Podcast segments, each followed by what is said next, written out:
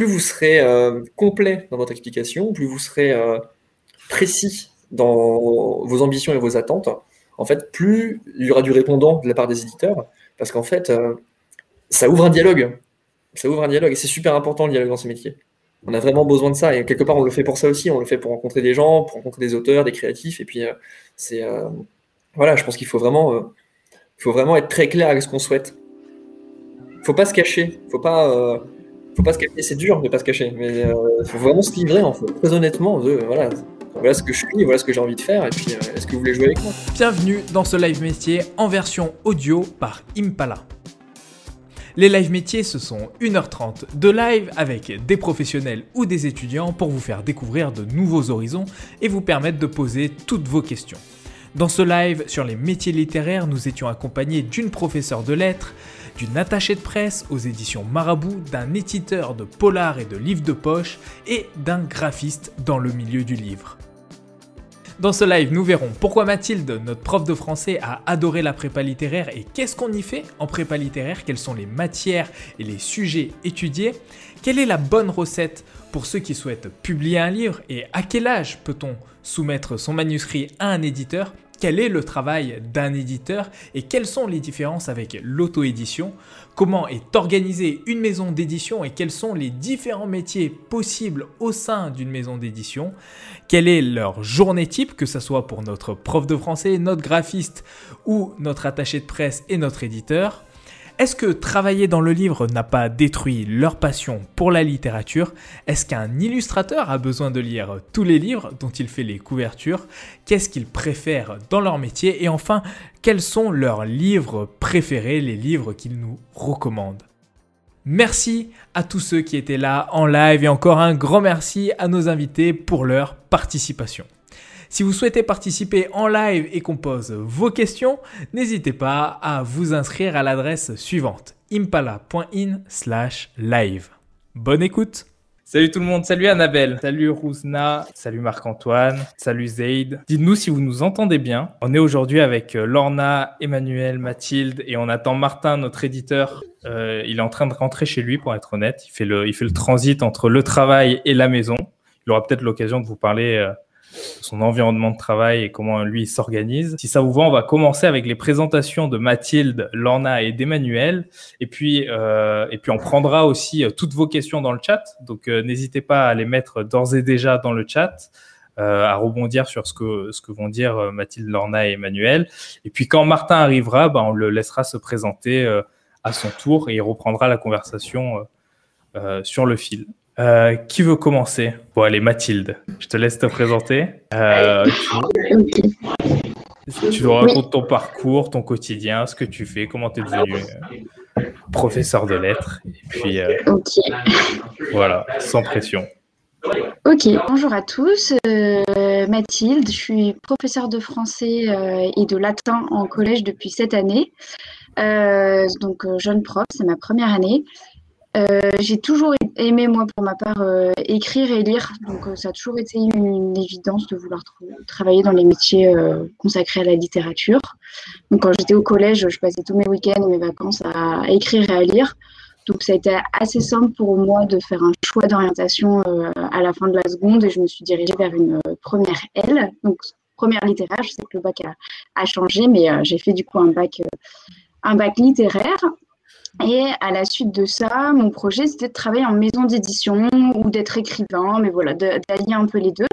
Euh, et du coup, je suis allée en classe préparatoire littéraire parce que j'avais aussi envie euh, d'approfondir euh, les études littéraires. Donc, c'est deux à trois années euh, assez intensives euh, au niveau, de, voilà, au niveau des, des matières euh, littéraires qu'on a, au lycée qui sont creusées et en fait qui préparent à la fin au concours de, de prof à ce qu'on appelle l'école normale supérieure. et du coup, ça m'a passionnée et à la fin de ces trois ans, j'ai un peu changé de projet. J'avais envie de devenir prof de philo. Euh, ce qui n'a pas pu être fait puisque j'ai pas eu le concours. Donc j'avais diversifié mes concours et je suis allée en école de commerce avec toujours cette idée voilà, de vouloir travailler dans l'édition. Donc j'ai toujours en fait été animée par, euh, par les deux passions, l'édition, les lettres, l'enseignement. Et, et, du coup, j'ai commencé, après mon école de commerce, à travailler bah, chez Impala. Donc, il y en a peut-être qui m'ont vu l'année dernière dans les lives, mais donc j'ai commencé à travailler en start-up coup dans l'éducation. Et, et l'année dernière, bah, j'ai voulu changer de métier et, et puis me, lancer dans l'enseignement qui me faisait envie depuis, euh, depuis hyper longtemps. Parce que le confinement, c'était un peu la période aussi où on, se repose sur, euh, sur ses envies. Je me suis reposé des questions. Et du coup, je suis prof depuis cette année euh, dans, le, dans le 93 à côté de Paris. Je suis prof, je suis prof au collège de lettres, de lettres classiques. Du coup, c'est français et latin. Donc voilà pour mon parcours. Top, super. Et quand tu disais que tu avais raté ton concours pour devenir prof de philo, c'était quel concours dont tu parlais exactement? Du coup, à la fin des, trois, des deux ans de prépa, tu présentes le concours de l'école normale supérieure qui te prépare ensuite à passer l'agrégation, mais qui est un concours extrêmement sélectif où tu as euh, du style 75 places euh, pour 3000 euh, candidats au concours. donc il y a évidemment d'autres manières de devenir prof, mais là c'était le concours que je présentais à la fin de la classe prépa. Et du coup, j'avais quand même diversifié mes concours euh, euh, à la fin des trois ans de prépa. Ok, ça marche. Parce que, euh, ouais, du coup, il y a quand même d'autres moyens de devenir prof de philo. Et, Bien sûr, oui. Et c'est quelque chose, du coup, que tu as abandonné, toi, de vouloir de faire de la philo? En fait, il y a plein de moyens de, devenir prof. Soit effectivement, le moyen le plus simple, c'est de passer le concours euh, CAPES et agrégation.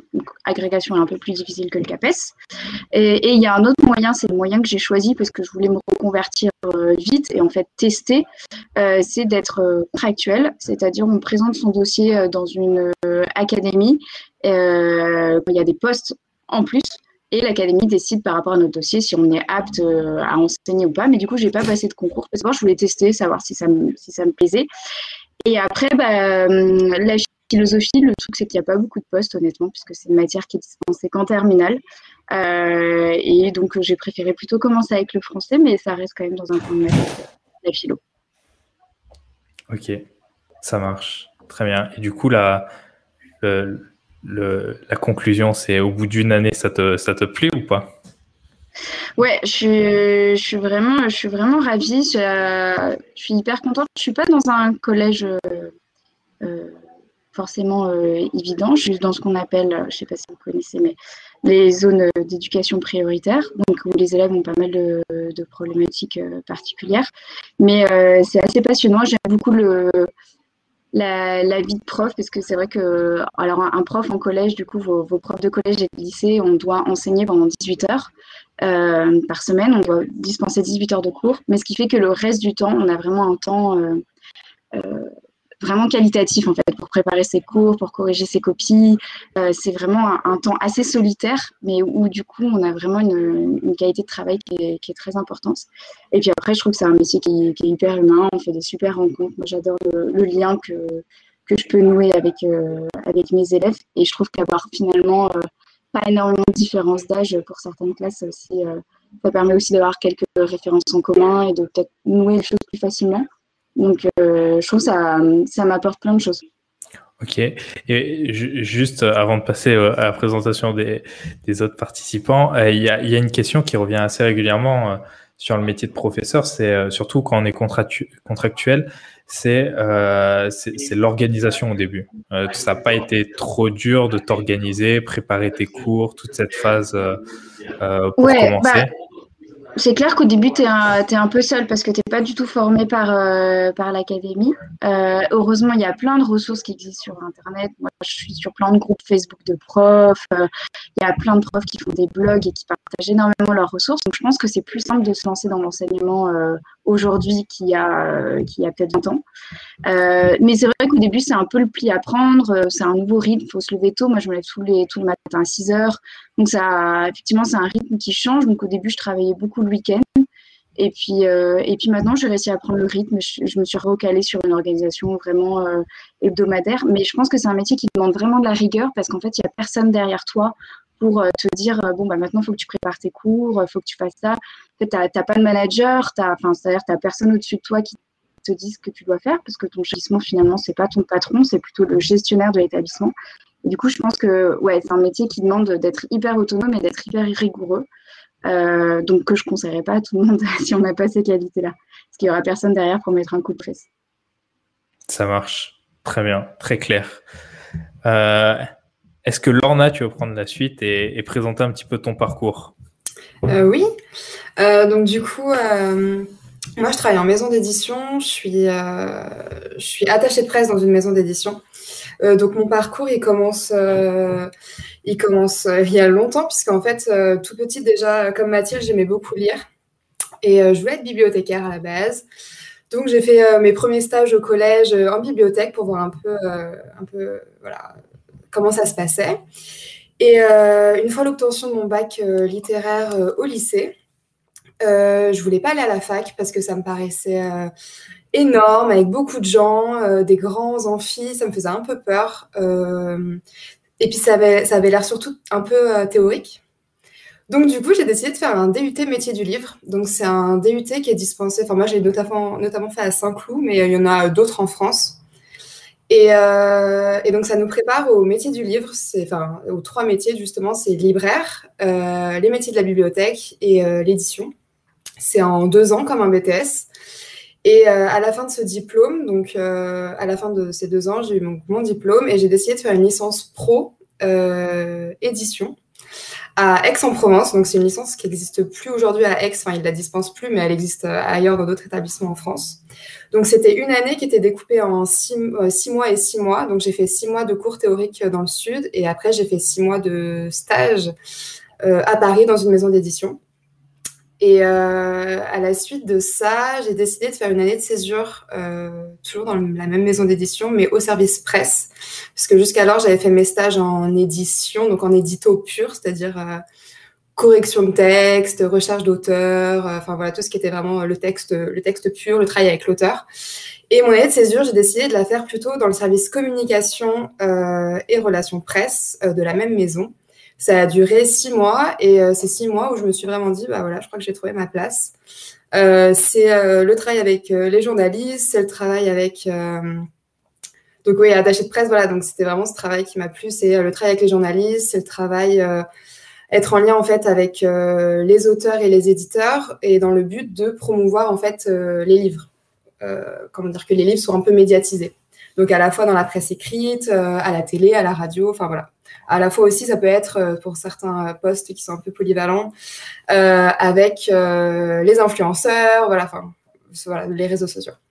Donc voilà, et après cette année de césure, je me suis inscrite pour un master, donc c'était mes deux dernières années, master pro commercialisation du livre, pardon, à Villetaneuse, donc dans le 93. Et pareil, donc c'était le master pro, donc c'était en alternance. Donc ça, c'était vraiment quelque chose que je voulais parce que après quasiment un an de stage. Je voulais pas du tout retourner dans un master euh, trop, théorique en fait. Vraiment, je, ne voulais pas passer mes journées en cours, donc j'ai fait euh, de l'alternance. Donc c'était deux jours, deux de cours, trois jours euh, d'entreprise, donc c'était parfait. Et à la suite de ça, j'ai fini mes études l'année dernière, j'ai fini mon master voilà l'année dernière, et maintenant je suis attachée de presse aux éditions Marabout. Euh, voilà, donc je m'occupe des livres de cuisine, euh, des livres de santé, de la littérature, des livres de sport. Enfin, c'est très large et, euh, et, ça me plaît beaucoup. Voilà. Ça marche trop bien. J'ai une question sur. à un moment donné, tu dis que tu as fait une année de césure et tu as décidé d'aller sur, sur l'aspect presse. Mmh. Euh, comment il s'est fait ce choix? C'était une idée que tu avais C'était quelque chose C'était une opportunité? Ça s'est fait comment? Euh, Un peu des deux. En réalité, en fait, je suis née en fin d'année et euh, dans toutes mes promos depuis le DUT jusqu'à la licence, j'étais toujours la plus jeune. Je me suis vite rendu compte que tout le monde avait soit fait, je sais pas, deux ou trois années de fac avant, en fait, ils puis se sont réorientés, etc. Alors que moi, en fait, comme j'ai toujours su plus ou moins ce que je voulais faire, j'ai un peu tracé ma route et je me suis retrouvée donc en licence à faire ce que j'aimais, mais à, être une des plus jeunes. Et je me suis dit, bah, pourquoi pas en fait prendre une année euh, pour euh, voir autre chose. c'est-à-dire toujours rester dans le même domaine parce que voilà, c'était le domaine qui me plaisait, mais dans un autre service. Et donc, en fait, comme j'étais dans cette maison d'édition-là pour mon stage de fin de licence, j'en ai profité pour taper à la porte de la presse. Euh, ils recherchaient une stagiaire, donc c'était un peu le jackpot pour moi.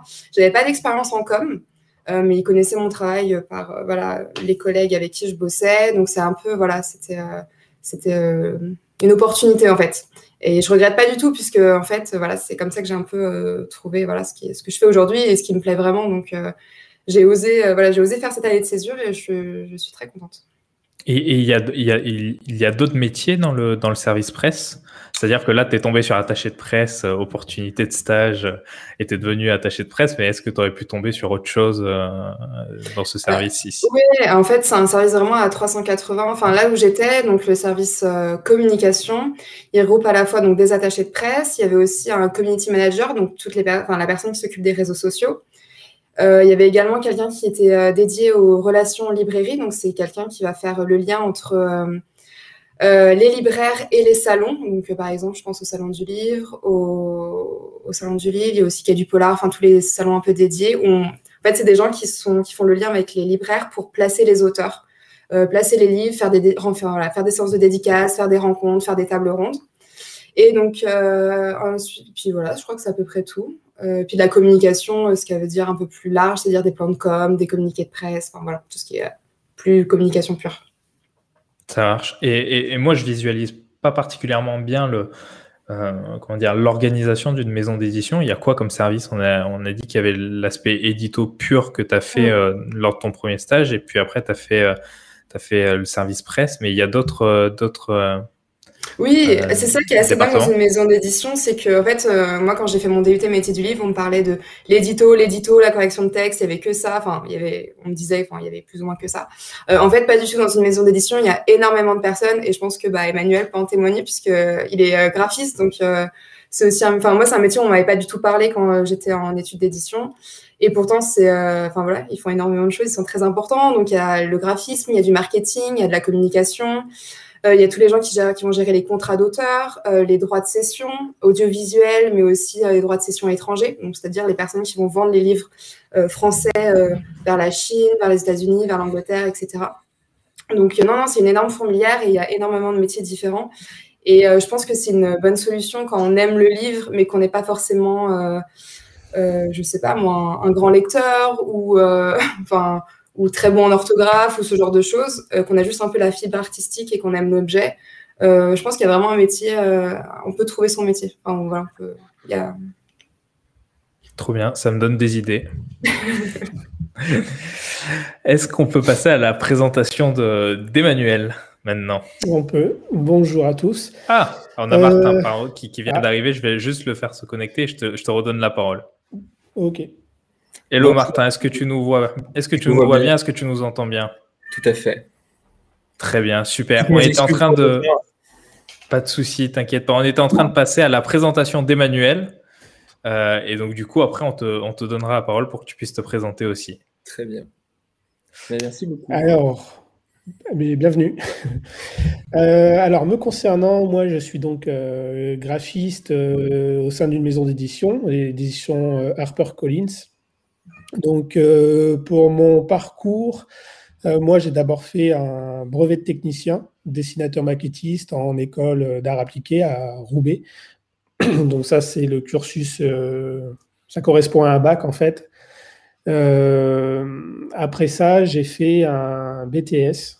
Donc là, c'est un BTS qui avait moins de lien direct avec le, le graphisme, parce que c'était un BTS qui me destinait normalement à à travailler dans les métiers. Euh, ça pouvait être euh, décor de théâtre, euh, faire du packaging, tout ce qui est volume. voilà, c'était assez large aussi, mais c'était pas l'image. donc j'ai commencé en 98 à travailler dans ce milieu-là, à faire des. je travaillais dans une entreprise de stands, qui fabriquait, qui concevait des stands pour les, salons. Et très vite, bah, j'ai réussi à, à me réorienter vers ce que j'aimais, euh, c'est-à-dire le graphisme et euh, à enchaîner euh, d'abord dans une agence de pub et après je suis arrivé à Paris où là j'ai d'abord enchaîné beaucoup, beaucoup de missions d'intérim dans différents types d'entreprises, donc beaucoup d'agences de pub. après des agences de communication assez variées, notamment une entreprise dans le médical euh, qui, travaille avec les, laboratoires pharmaceutiques, avant d'arriver chez HarperCollins, qui n'était pas encore HarperCollins, qui était Harlequin.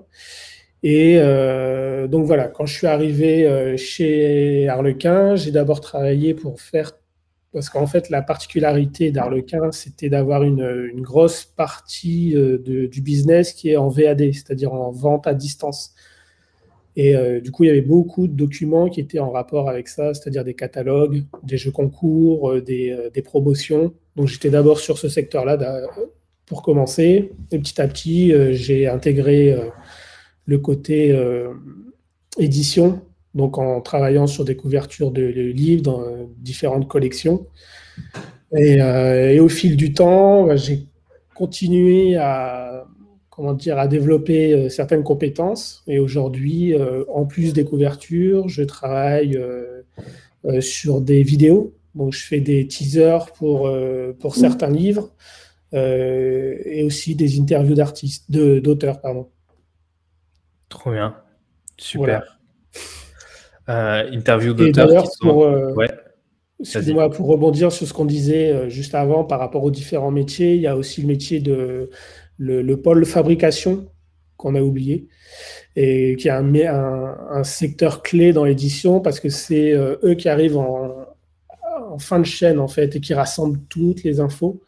donc de l'édito, les infos qui ont été corrigées, et c'est eux qui ont le rapport le lien direct avec l'imprimeur à la fin. Et euh, c'est eux qui sont garants de, de, la, qualité du livre final. Mm. Voilà, si, euh, c'est eux qui doivent à la fin euh, veiller à ce que tout soit dans les clous. Et c'est un, c'est un boulot important. Très bien, bien noté. J'avais une question. À un moment, tu dis que, que tu étais plus sur l'aspect packaging euh, c'est ça, hein, après ton BTS notamment Non, non, c'était. Euh, enfin, oui, c'est euh, le BTS que j'ai fait était un BTS plus destiné à. Ça s'appelait espace de communication. D'accord. Ça, ça, va du stand. C'est tout ce qui n'est pas image en gros. Donc, c'est création de stand, mise en place de vitrines, décors de théâtre. Et ça, et ça c'était une volonté ou c'était c'était toi qui avais envie de t'orienter plutôt là-dedans? Parce qu'après, tu dis que tu préférais justement l'image. Ah, oui, pardon. Alors en fait, non, c'est un, choix que j'ai fait par défaut parce que là où j'étais euh, au lycée, c'est un, lycée qui est à Roubaix qui s'appelle l'ESAT. Euh, donc j'avais passé, euh, enfin c'était un lycée qui me convenait bien et malheureusement je n'avais pas été accepté pour le, deuxième BTS qui était image des communications. Et comme ça devenait compliqué pour moi de rebondir, retrouver autre chose dans un autre lycée, j'ai quand même pris celui-là parce que malgré tout ça restait intéressant. Et euh, j'ai appris énormément de choses euh, pendant ces années de BTS. Et c'était pas trop dur après de justement de, de, faire cette transition euh, pour retourner vers l'image petit à petit? Non, parce que je, pense qu'un des points déterminants, c'est d'avoir envie. Donc, quand on a envie de faire, moi par exemple, je sais qu'en quatrième, je, je, savais à peu près ce que je voulais faire peut-être même un petit peu avant, parce que bah, j'aime bien dessiner, j'aime bien l'image, la photo. Euh, j'ai ce besoin de. Enfin voilà, je suis assez gourmand en termes d'image. Et euh, voilà, je, je, savais ce que je voulais faire. Et euh, voilà, après, on sait tous que suivant les parcours, on a tous des, des amis ou des anciens camarades de classe qui, qui ne font plus du tout un métier en rapport avec les études qu'ils ont fait. Donc, ça marche. Et c'est quoi qui fait que tu préférais du coup euh, plus, euh, plus l'image que, que, que, l'aspect euh, stand, packaging, etc. C'est... Quels, sont, quels sont les différents points que, qui, te font préférer ce secteur-là plus que, plus que l'autre? Ah, Une bonne question. Ben, je sais pas. Je pense que c'est, c'est vraiment l'aspect. j'allais dire c'est facile à créer, pas forcément, mais Ouais, c'est une colle là. J'aime dessiner de base, donc euh, le rapport à la feuille, au papier, et c'est voilà, c'est un, un, environnement plat, 2D, et euh, voilà, j'aime bien ce lien. Et euh, mais après, ça reste passionnant. Hein, concevoir certains, quand on est dans les décors de cinéma ou des choses comme ça, ça reste quelque chose de passionnant. Hein, Trop bien. Ok, ça marche. Et, je voulais juste euh, te demander, toi aujourd'hui, tu travailles dans une, euh, dans une maison d'édition et euh, tu avais un rapport au livre particulier ou c'était vraiment le dessin et que c'était plus une opportunité qui t'a fait arriver dans. Bah, c'est plus une opportunité. Ouais, c'est plus une opportunité parce que le, bah, le livre aujourd'hui, j'aime beaucoup le livre. je lis beaucoup plus lis beaucoup plus qu'avant. Le collège, euh, j'étais pas super copain avec le livre, hein, mais euh, euh, après, voilà. Et puis, il y a, le livre en tant que tel, c'est un bel objet. C'est pour ça qu'aujourd'hui, personnellement, je ne suis pas très tablette ou liseuse parce que j'aime bien le rapport au livre. et puis, les, comme Lorna peut travailler sur des livres qui sont beaucoup plus illustrés, beaucoup plus pratiques, il y a des beaux livres. Enfin, le livre, c'est c'est un bel objet, quoi. Et en plus, le métier que je fais, c'est un métier assez euh, caméléon. C'est on peut se retrouver dans à peu près n'importe quel secteur. Il y a des graphistes dans tous les secteurs. Après, euh, il y a des spécificités dans chaque métier, même je pense dans chaque maison d'édition, il y a des spécificités. Donc, euh, il y a des choses qu'on retrouve chez Harper qu'on ne retrouvera pas ailleurs. Et hmm. voilà, c'est assez riche en fait comme boulot. Et, puis sur les tablettes, euh, sur les tablettes numériques, les, les, illustrations et les couvertures sont bien moches euh, en noir et blanc. Donc on peut pas bah voir ton travail. ok, super. Eh bien, écoute, on va passer euh, à la présentation de, de, Martin. Et on a, on a Ronan qui nous dit que tu as une magnifique collection derrière toi. je sais pas s'il parle de la tienne. Il a pas précisé qui. Mais comparé à la mienne, tu vois, genre. Elle vaut pas grand chose comparée à la tienne, du moins. Euh, est-ce que tu veux bien te présenter, raconter un petit peu euh, ton parcours, d'où tu viens, mhm. qu'est-ce que tu fais aujourd'hui et comment tu en es arrivé là et pourquoi tu as choisi ça? Bah, Écoutez, bonsoir à tous déjà. Euh, donc Martin Vagneur, je suis éditeur au livre de poche et pour Prélude Édition. Je porte deux casquettes. je vais revenir rapidement sur mon parcours universitaire d'abord d'études. moi, j'ai fait un bac économique suivi d'une licence d'économie et finance euh, que c'était une expérience, euh, somme toute, euh, intéressante, mais ça me plaisait pas, c'était pas très intéressant. J'ai essayé de retourner vers le livre, qui était vraiment une passion d'enfant. donc j'ai repris un DUT, une licence pro à Bordeaux, métier du livre à l'UT Bordeaux-Montaigne. suite à quoi j'ai intégré le master commercialisation du livre à Villetaneuse, donc, le même qu'a fait Lorna. et à ce moment-là, j'étais en apprentissage donc pendant deux ans aux éditions Gallimard, où j'étais assistant éditorial à la série Noire, qui est la collection de romans policiers et de thrillers là-bas, qui est une très très vieille collection de polars euh, en France assez emblématique. C'est quoi assistant éditorial? Pardon? Tu fais, tu, fais, tu fais, quoi en tant qu'assistant éditorial? Euh, bah, Si tu veux, je, je, ferai un petit peu les spécificités métiers euh, ensuite. Très bien. Effectivement, il y, a quelques petites différences. Vas-y, modère le live comme tu as envie. C'est ton live. Pardon. Et non, du coup, euh, suite à l'apprentissage chez Gallimard, je suis passé au livre de poche chez Prélude Édition. Donc, au livre de poche, en fait, je m'occupe de la collection euh, imaginaire, donc science-fiction, fantastique, fantasy. Et pour Prélude, donc c'est une collection de littérature euh, un peu plus classique en grand format, où en fait, c'est à la fois du roman policier et, euh, et de la littérature générale, voilà, sur un angle assez grand public. donc, assistant d'édition. Assistant d'édition, en fait, alors, les métiers dans l'édition, ça dépend vraiment des maisons. En fait, euh, il y a plein de grands noms, il y a plein de grands postes. Et ce qui est génial, c'est que ça ne revêt absolument pas les mêmes réalités en fonction des maisons, en fonction des groupes. Et donc, euh, il y a beaucoup de maisons où un assistant d'édition fera le même travail qu'un éditeur dans une autre boîte, en fait. Et euh, donc, l'assistant d'édition, plus sérieusement, sur, dans une maison comme chez Gallimard, en fait, c'est vraiment une fonction de support de l'éditeur. Donc c'est vraiment de la gestion administrative, euh, c'est du suivi de projet, euh, notamment du suivi de correction, du suivi de fabrication, le suivi en fait, le lien avec les différents services, euh, que ce soit effectivement donc fabrication, correction, l'artistique, la presse, le commercial. Et donc c'est vraiment en fait arriver en, support de l'éditeur. Et pour l'éditeur, du coup, donc moi c'est un peu particulier parce que j'ai deux casquettes, une casquette éditeur de poche et une casquette éditeur grand format. Donc le côté éditeur grand format, c'est à peu près le plus. Euh, c'est à peu près le plus commun, c'est un peu l'idée qu'on a de, l'édition, c'est-à-dire qu'en fait, je reçois des manuscrits, beaucoup, euh, que je lis et que je trie. Et euh, quand j'ai une accroche sur un texte avec, un projet avec le projet d'un auteur ou d'une autrice, et que ça correspond par ailleurs à la ligne éditoriale de ma maison, en fait, voilà, on signe un contrat, euh, on s'engage pour une date de publication prévisionnelle, et puis après, on fait des allers-retours avec l'auteur, on travaille le texte, euh, on le lit, on le relit, on le décortique, on le travaille. L'idée, c'est vraiment en pousser l'auteur au maximum de son projet, euh, vraiment de le pousser au maximum de sa vision artistique, tout en nous, à côté, en gérant, on va dire, un côté un peu plus économique. Parce que derrière, nous, c'est de, de la production, c'est un lancement de projet. Donc derrière, on, on a aussi tout un travail avec la presse, tout un travail avec le marketing, tout un travail avec le commercial pour préparer en fait l'apparition du livre et puis effectivement faire le, le meilleur résultat possible euh, en librairie derrière. Et pour la partie poche, c'est un peu différent parce qu'en fait le poche c'est des secondes exploitations, donc euh, c'est pas des inédits à proprement parler. Et donc euh, pour le poche en fait, moi je suis en lien avec pour l'édition de littérature d'imaginaire, je suis en lien avec en gros tous les éditeurs euh, d'imaginaire de France. Euh, à qui en fait, moi je, suis leur production, je suis leur catalogue, euh, je discute beaucoup avec eux, beaucoup en amont aussi sur leur projet.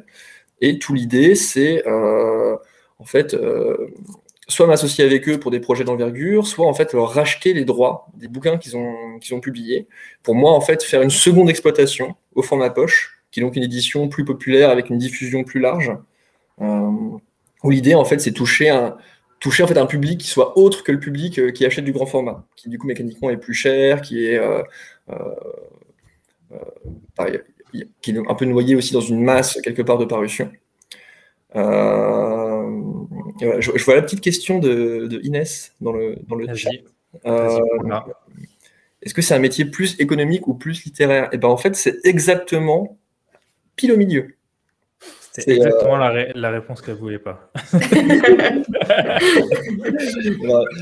éditeur, c'est vraiment une fonction qui est, pile, qui est pile au croisement. Alors, plus ou moins en fonction des maisons, encore une fois, ça dépend hein, de l'organisation. Mais moi, dans mon cas, euh, on est vraiment, en fait, on est, on est, on est à la croisée d'un métier euh, artistique, euh, créatif, et d'un métier business.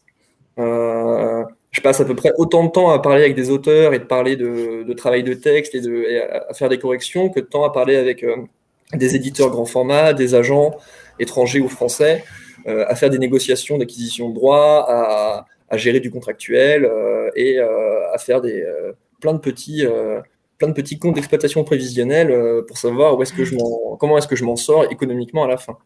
Donc c'est l'idée, c'est qu'on est vraiment, est vraiment sur, sur un entre-deux. Et moi, c'est ça qui m'intéressait beaucoup dans ce métier. C'est pour ça que j'y suis allé aussi. C'était pouvoir joindre un côté business un peu rigolo et un côté euh, artistique qui moi me tenait énormément à cœur. Parce qu'en fait euh, enfin voilà j'avais besoin de ça pour travailler aussi quoi. Et, du euh, coup aujourd'hui tu as, des assistants éditoriaux avec toi ou tu es tout seul? Il y a plusieurs éditeurs qui, vous fonctionnez comment? C'est chacun a son, son petit groupe d'auteurs et avance ou tout à fait. Alors moi, moi du coup dans mon cas donc deux dimensions euh, la dimension prélude, du coup, grand format, euh, du coup, en fait, euh, je suis le seul éditeur pour cette collection-là. Et après, derrière, j'ai un support, c'est-à-dire que avec moi, j'ai des, correcteurs, j'ai des graphistes, j'ai un coordinateur éditorial qui s'occupe notamment de la partie, enfin, de tout ce qui est administratif, et, notamment les questions des contrats et, de programmation, d'enregistrement des titres, d'enregistrement à, la Bibliothèque nationale de France pour les parutions, donc vraiment, vraiment le, le fond en fait.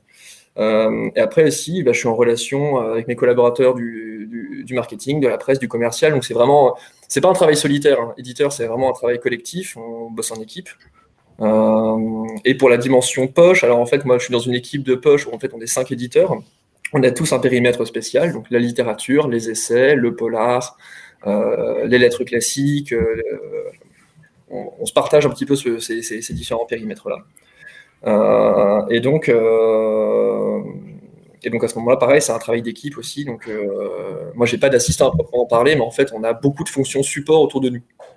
D'accord. Et nous-mêmes, en fait, on est un peu au croisement de plein de services. Du coup, on est amené aussi à, à, voilà, donner des coups de main à droite à gauche, à, supporter également un petit peu le, supporter, assister un peu la presse, supporter, assister un peu le commercial, parce que, parce que voilà, en fait, on a il y a un côté, euh, il y a un côté assez polyvalent. Euh, voilà, on jongle pas mal. Ça marche. Et, tout à l'heure, tu disais que tu recevais beaucoup de manuscrits et que tu en lisais euh, pas mal. Comment tu fais pour différencier un bon manuscrit et un mauvais manuscrit? Bah, Déjà, il y a une question d'intention. C'est quoi toutes les astuces pour publier Après, chacun a un petit peu ça, chacun a un petit peu son fonctionnement et sa sauce, mais globalement, en fait, on est vraiment tenu à une ligne éditoriale qui est assez précise, qui est assez, à part quand on crée sa maison d'édition, dans ce cas-là, on fait à peu près ce qu'on veut, mais moi, étant donné que j'ai récupéré une, j'ai récupéré une collection qui existait déjà, en fait, je suis tenu de tenir un petit peu près la ligne. Et en fait, du coup, de fait, mécaniquement, ça, ça enlève beaucoup, beaucoup, beaucoup de textes qui, nous sont envoyés qui correspondent pas à la ligne, qui sont pas forcément en littérature, qui, enfin, voilà, donc euh, c'est euh, euh, comme ça on fait un premier écrémage. Après, la deuxième chose, c'est la plupart du temps, les auteurs ils joignent une note d'intention, en fait, une note de présentation avec avec avec leur manuscrit. C'est pas c'est pas systématique, c'est pas systématique, mais il y en a quand même souvent.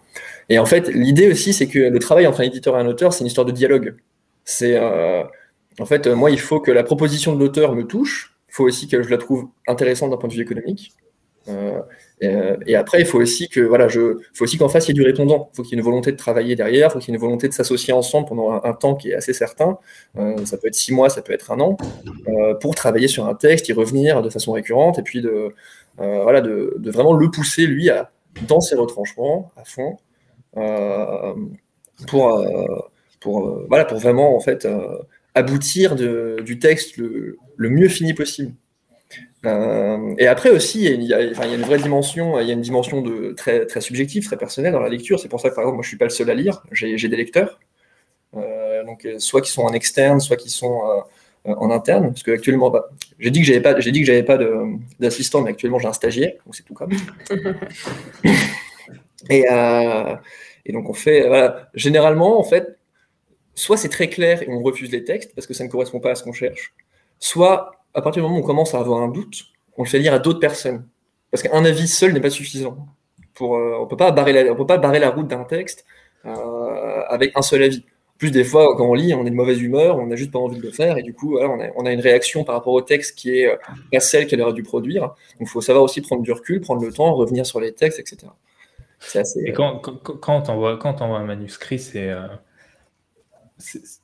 c'est quoi la taille d'un manuscrit? C'est le livre entier que tu, tu, tu, lis pour, pour juger la qualité du livre si, Ou c'est un, un, bout de livre?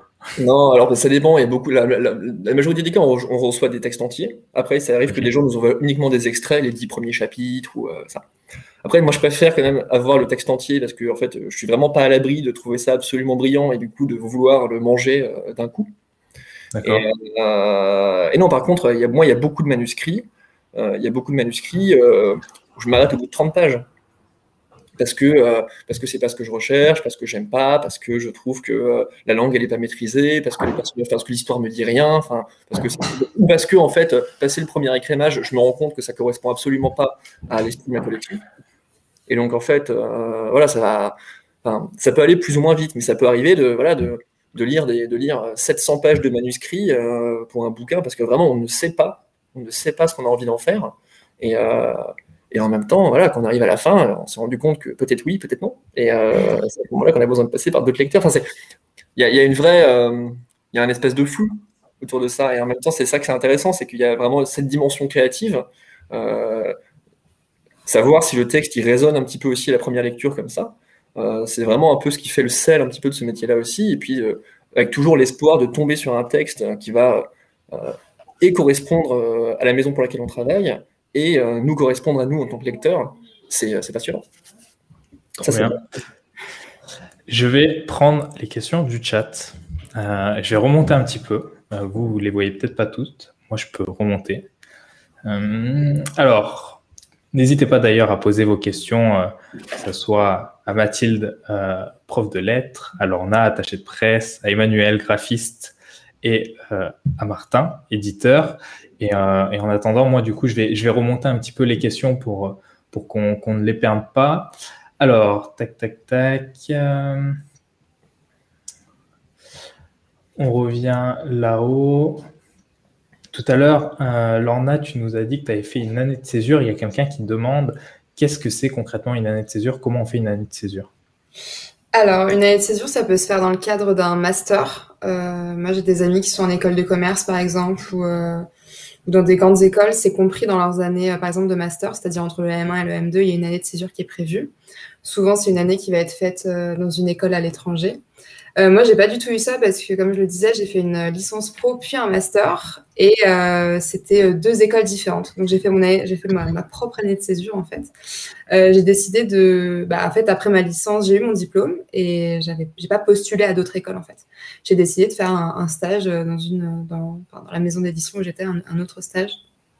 donc, ça s'est fait comme ça en fait. J'ai juste signé une convention de stage euh, avec euh, avec l'entreprise. Et je suis partie enfin j'ai fait mes six mois de stage en fait euh, toute seule. Enfin j'étais drivée seule en fait. J'allais juste à l'entreprise tous les jours. Et par contre pas de mémoire de enfin je veux dire pas de mémoire de stage ou de choses comme ça. C'était vraiment pour moi c'était mon expérience personnelle.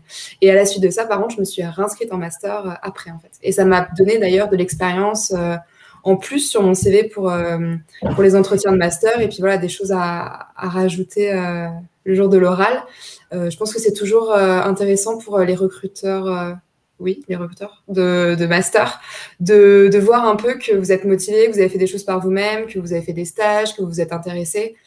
je pense que c'est toujours un plus. Et d'ailleurs, c'était demandé pour le master qu'on a fait avec Martin d'avoir de l'expérience en fait dans, l'édition, mais ça peut être aussi en librairie, etc. Enfin, en tout cas dans les métiers du livre. Très bien, top. Il y a, a quelqu'un de, de, manière connexe qui demande euh, euh, J'ai peur, j'ai peur des années de césure, c'est quelque chose que j'aimerais vivre, mais on a cette impression de perte de temps. Euh, ça vous a permis de vous, aller, de vous éloigner des cours, aller vers la pratique. Euh, cette euh, sensation de perte de temps, de peur de faire une année de césure Pas du tout de perte de temps. Je pense que justement, c'est très pratique. c'est énormément d'expérience. Je pense que j'ai plus appris en un an de stage, enfin, mais, un an de stage, mes six mois cumulés, que euh, en deux années de master, mes deux dernières années de master. Euh, on en parlait d'ailleurs avec Martin il n'y a pas si longtemps. Je pense que, en fait, euh, on apprend sur le tas, en fait. Il y a tout à apprendre. Moi, c'est ce que je disais quand j'ai fait mon, mon, stage en, communication. j'avais, j'avais aucune notion. Enfin, en communication, c'était très abstrait pour moi. Et tout ce que j'ai appris et qui me sert encore aujourd'hui, je l'ai stage en fait. Ça a été, euh, ça a été que, voilà, que de l'expérience et que des. Et puis en fait, euh, on est drivé aussi par des gens qui connaissent leur métier et qui font ça au quotidien. Donc c'est d'autant plus intéressant pour nous d'apprendre à leur contact euh, que d'apprendre pendant des cours très théoriques. Alors bien sûr, j'ai appris des choses en master, c'était aussi intéressant. Mais je peux dire que voilà, ça a été, enfin ça a été beaucoup plus. Enfin voilà, j'ai appris en me divertissant en fait. C'était vraiment un travail où bah, j'ai appris des choses tout en, m'amusant un peu, surtout que c'était dans le domaine que j'aimais, donc euh, c'était parfait pour moi. Donc pas du tout de perte de temps euh, et j'encourage à 100% euh, l'année de césure, surtout quand elle est rentabilisée en, faisant des stages ou en tout cas en, voilà, en ayant des, expériences professionnelles. Mathilde, Emmanuel, Martin, vous avez fait des, années de césure, vous, de votre côté? Ouais, Moi, j'en ai fait une par semi-accident à la fin de ma fac d'éco, parce que vraiment, j'étais en, ça, ne m'intéressait plus, donc j'ai vraiment lâchement décroché. Donc j'ai fait neuf mois de césure euh, intense. Et, euh, et je confirme, hein, c'était, je pense que c'était très bizarre, c'était très étrange et c'était très, euh, effrayant au début. mais par ailleurs, c'est très formateur parce que ça oblige en fait à vraiment sortir du cadre de l'école dont de fait je n'étais pas sorti depuis la petite section. Et, en fait, ça, a demandé de se restructurer un petit peu et puis vraiment aussi de, de redéfinir les objectifs, en fait. Et euh, c'est pour ça que j'ai fait le choix aussi de, de changer de ville. Euh, je suis passé de Rennes à Bordeaux, euh, de changer de parcours, de changer de domaine, vraiment, parce qu'en fait, je pense que j'avais besoin de ces huit mois pour un peu réfléchir et faire d'autres trucs. Et non, je pense que c'était bénéfique. Très bien. Mathilde, Emmanuel, vous avez fait année de césure? Non, pas moi. Non, pas de césure. Pas de césure chez vous. Très bien. Moi, c'était mon excuse pour arrêter les cours. J'ai dit à ma mère, je faisais une année de césure. Le problème, c'est qu'elle croit que je vais encore reprendre mes études. Ça, faut, ça, faut pas lui dire. Euh, tac, tac, tac. Comment faire pour publier un livre? Ouh, vaste question. Euh, alors, euh, c'est possible de préciser dans les commentaires de quel point de vue? En tant qu'auteur ou en tant que. en, tant qu'auteur, je pense. En tant qu'auteur Si, si c'est pas, si pas le cas, ça on dépend de quel mais je pense de que... livre, je pense. Ouais. Parce qu'en fait, il faut, il faut savoir. Enfin, je, suis désolée, Martin. Il faut savoir que. Euh, on, enfin, quand on parle de publier un livre, on parle souvent de, on, pense souvent à la littérature, mais euh, du coup, il y a aussi d'autres livres qui sont publiés, notamment, euh, enfin voilà, moi, moi, je travaille dans une maison de pratique, mais notamment de la cuisine, de la santé, des essais, etc. Ça dépend vraiment par quel biais on passe en fait et quel type de livre on, veut publier. Donc c'est assez diversifié, mais souvent comme Martin l'a expliqué, c'est, on reçoit en fait des manuscrits ou des notes d'attention ou des notes d'attention euh, des, auteurs. Et en fait, c'est euh, en fonction de la ligne éditoriale. Euh, moi, je vois souvent aussi dans le, pratique, ça dépend aussi, comment dire, c'est quel, quel créneau on n'a pas encore pris. Par exemple, je pense notamment au livre de cuisine. si quelqu'un va nous proposer, là récemment, c'était un livre de recettes Shabbat, on se dit, ah bah, c'est super intéressant parce qu'en plus, on n'a jamais fait. C'est un secteur qui est pas souvent couvert. Là, on a un auteur qui colle parfaitement à ce qu'on veut. Bah, allons-y, publions un, livre et, ça marche en fait. C'est en pratique, on a plus ça. C'est des fois, c'est aussi de la commande en fait. C'est euh, l'éditeur qui va aller chercher un auteur en lui disant, en fait, il manque ce titre dans, mon catalogue. Est-ce que tu peux me faire un livre? Et voilà, et j'ai, je sais pas moi, 200 pages. Euh, je voudrais tant de recettes. Est-ce que tu as quelque chose à me proposer? Et, donc, des fois, c'est souvent aussi des auteurs, des auteurs pardon, récurrents de la maison, en fait, euh, qui font plusieurs livres. Ça arrive souvent dans le pratique. Chose qui est peut-être moins, enfin, chose qui est moins fréquent d'ailleurs dans la, dans la fiction, enfin, dans la littérature, comme, euh, comme Martin l'a dit tout à l'heure. Bah, côté littérature, côté littérature, c'est vrai que c'est, euh, c'est, en fait, c'est vraiment l'image qu'on a de l'édition et en même temps, c'est un fonctionnement qu'on, qu'on connaît assez peu de fait. et en tant qu'auteur, en fait, vraiment ce que je peux conseiller ce que je peux conseiller euh, euh, pour essayer vraiment d'aboutir à, une publication, euh, c'est déjà il faut vraiment, vraiment se renseigner sur ce que fait la maison d'édition dans laquelle vous envoyez votre manuscrit. Vraiment, il faut, il faut lire les auteurs, il faut, il, faut, il faut poncer un petit peu le catalogue, il faut vraiment les fouiller parce qu'il faut voir ce, qui, en fait, ce qu'on a écrit, ce qu'on a produit ou ce qu'on a envie de faire. Est-ce que ça correspond à, à, ce que produit la maison, à son histoire, à son esthétique, à ses valeurs aussi, des fois? Mm. Donc, vraiment, il faut, il faut se poser vraiment ces, ces questions-là ensuite, euh, éditeur, euh, c'est relativement le même métier que producteur au cinéma ou qu'en euh, musique. L'idée, c'est qu'on a besoin d'un projet qui soit intéressant, qui soit solide et qui en plus artistiquement nous fasse un petit peu, nous, enfin nous touche en fait, voilà complètement. Et moi pour ça, je vous conseille, si vous êtes écrivain en herbe, c'est un texte. Il faut pas l'envoyer à tout le monde. Il faut l'envoyer vraiment en fait quand on sait que ça peut toucher envoyer 200 euh, manuscrits dans toute la France, ça, ça servira à rien. Parce qu'en plus, par ailleurs, on parle beaucoup entre nous. Et donc, en fait, euh, quand on reçoit un manuscrit qui n'avait rien à faire chez nous, euh, si on demande, si on demande aux copains s'il l'a reçu aussi, en fait, voilà, ça, ça, va assez vite. Et ce, qui est pas, mal par ailleurs, parce qu'en fait, on n'est jamais à l'abri de tomber, de tomber sur un éditeur comme ça. Mais non, ce que vous pouvez faire, par contre, c'est vraiment envoyer votre texte quand vous êtes certain de vous. Et ça, c'est ça, c'est le grand flou, parce qu'en fait, on n'est jamais certain quand on crée. On n'est jamais, c'est jamais fini, c'est jamais abouti, et c'est exactement pour ça qu'on va faire un éditeur par la suite. Donc l'idée, c'est vraiment, il faut que vous soyez super ferme avec vous sur est-ce que vous avez fini ce que vous pouviez faire? Est-ce que vous êtes arrivé au bout de ce que vous pouviez faire? Est-ce que, est-ce que, est-ce que par rapport à votre projet de base, votre idée de base, est-ce que vous, vous êtes allé déjà au maximum de ce que vous pouviez amener par la suite? Moi, je trouve ça extrêmement important d'avoir une lettre d'accompagnement qui soit vraiment, vraiment très solide. C'est-à-dire, euh, présentez-vous évidemment, mais présentez votre projet, parlez de votre projet avec un regard extérieur. Euh, essayez de déterminer euh, déjà dès le début, essayez de déterminer quelles sont les forces de ce texte, quelles sont ses faiblesses.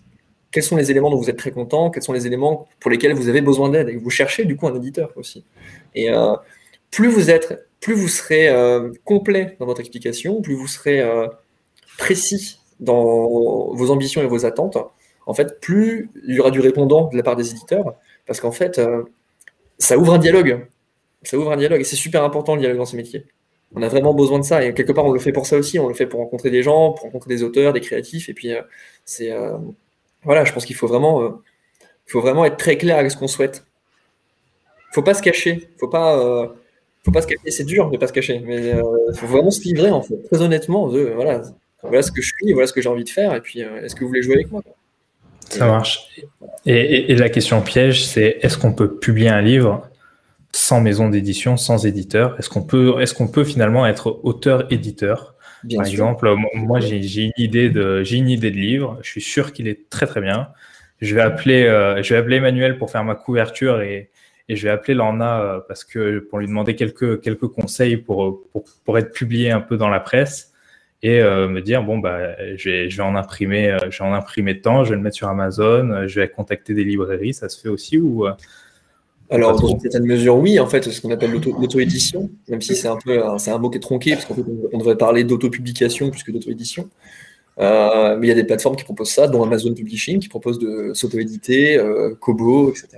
Et il y a d'ailleurs des auteurs qui ont été découverts euh, parce Quelques que auteurs ont, lu, voilà, découvert là-dessus, ouais. Mm, mm. Mais après, bon, après, moi, clairement, je vais défendre ma chapelle, hein, mais c'est le but. je recommande, si vous êtes auteur avec des ambitions, je vous recommande de passer par un éditeur, parce qu'en fait, vous allez rapidement vous rendre compte qu'en fait, aboutir d'un livre, c'est pas seulement un auteur et un éditeur. Et vous voyez déjà là qu'on a, euh, on a Lorna, euh, on a Emmanuel. Enfin, voilà, il y a énormément, énormément, énormément de gens qui gravitent autour d'un livre. Un livre, c'est pas seulement un auteur, c'est pas seulement un éditeur. Et en fait, faire un livre, c'est très facile. C'est vraiment très très facile. Faire un bon livre, c'est très difficile. c'est très difficile. Et j'en profite d'ailleurs parce que j'avais une dans le chat. Euh, se faire publier, c'est gratuit en fait. C'est ce que Martin disait, c'est l'éditeur qui prend le risque, d'où la, la, portée économique un éditeur ne devrait jamais vous demander à avancer les, vos frais de publication. En fait, ça. Tout à fait. C'est pas possible. L'édition à compte d'auteur. quand, on paye pour se faire éditer, ça s'appelle l'édition à compte d'auteur. Et c'est déjà extrêmement mal vu. Déjà. Et ensuite, c'est souvent des modèles euh, semi-pyramidales, euh, enfin des espèces de. En fait, c'est des, modèles de pyramide de Ponzi, des trucs comme ça, où euh, en fait, on se retrouve obligé d'acheter une partie de son stock. Enfin, ça peut fonctionner, mais c'est des semi-arnaques. Après, il me semble que Proust euh, a publié à compte d'auteur son premier livre. Tout à fait. mais en fait, c'est formidable. dans, comme dans tous les domaines artistiques, en fait, euh, genre. Euh, on, a, tous une passion pour l'accident statistique. On a tous une passion pour vraiment ce, ce, truc qui sort du lot, qui est arrivé par des arrivé de nulle part, cette belle histoire éditoriale, etc. Et en fait, ce qu'il faut savoir, c'est que c'est vrai, ça arrive. parfois avec énormément de succès, mais dans l'immense majorité des cas, ça ne se passera pas comme ça. Et malheureusement, bien tenté, bien tenté, Vincent. et, malheureusement, les Proust sont très très rares. Et euh, voilà. Très bien. Euh, je, vais, je, vais, je, vais, je vais faire parler Mathilde parce que ça fait trop longtemps qu'on l'a pas entendue. Euh, il y a, quelqu'un qui, demande, il y a Pauline qui nous demande, Mathilde a fait quelle prépa? Et plus généralement, qu'est-ce que tu as pensé de la prépa? Comment c'était? Euh, Quel était le rythme? Alors, euh, moi, j'ai fait une prépa littéraire classique qu'on appelle Hippocagne AL dans le jargon. classique parce qu'on a des lettres classiques, c'est-à-dire latin et grec si on prend l'option. Et je l'ai faite à Marseille au lycée Thiers. Euh, habité dans la région et du coup, en fait, la prépa, du coup, c'est euh, deux ou trois années euh, très intensives sur un panel de matières encore assez large. Contrairement à la fac où on va socialiser quand même assez, assez rapidement. C'est-à-dire qu'en prépa littéraire, j'ai à la fois du français, du latin, de l'histoire, de la philo, de l'espagnol, de l'anglais. Donc en fait, c'est comme le lycée, comme moi ça a beaucoup ressemblé à ma terminale littéraire, mais en beaucoup plus intensif. Euh, et, c'est pour ça aussi que j'avais envie de rester dans la région de, mes parents pour avoir un soutien, euh, parce que finalement, ça va être euh, deux années très chargées. honnêtement, je travaillais voilà, 70 heures par semaine, voire plus.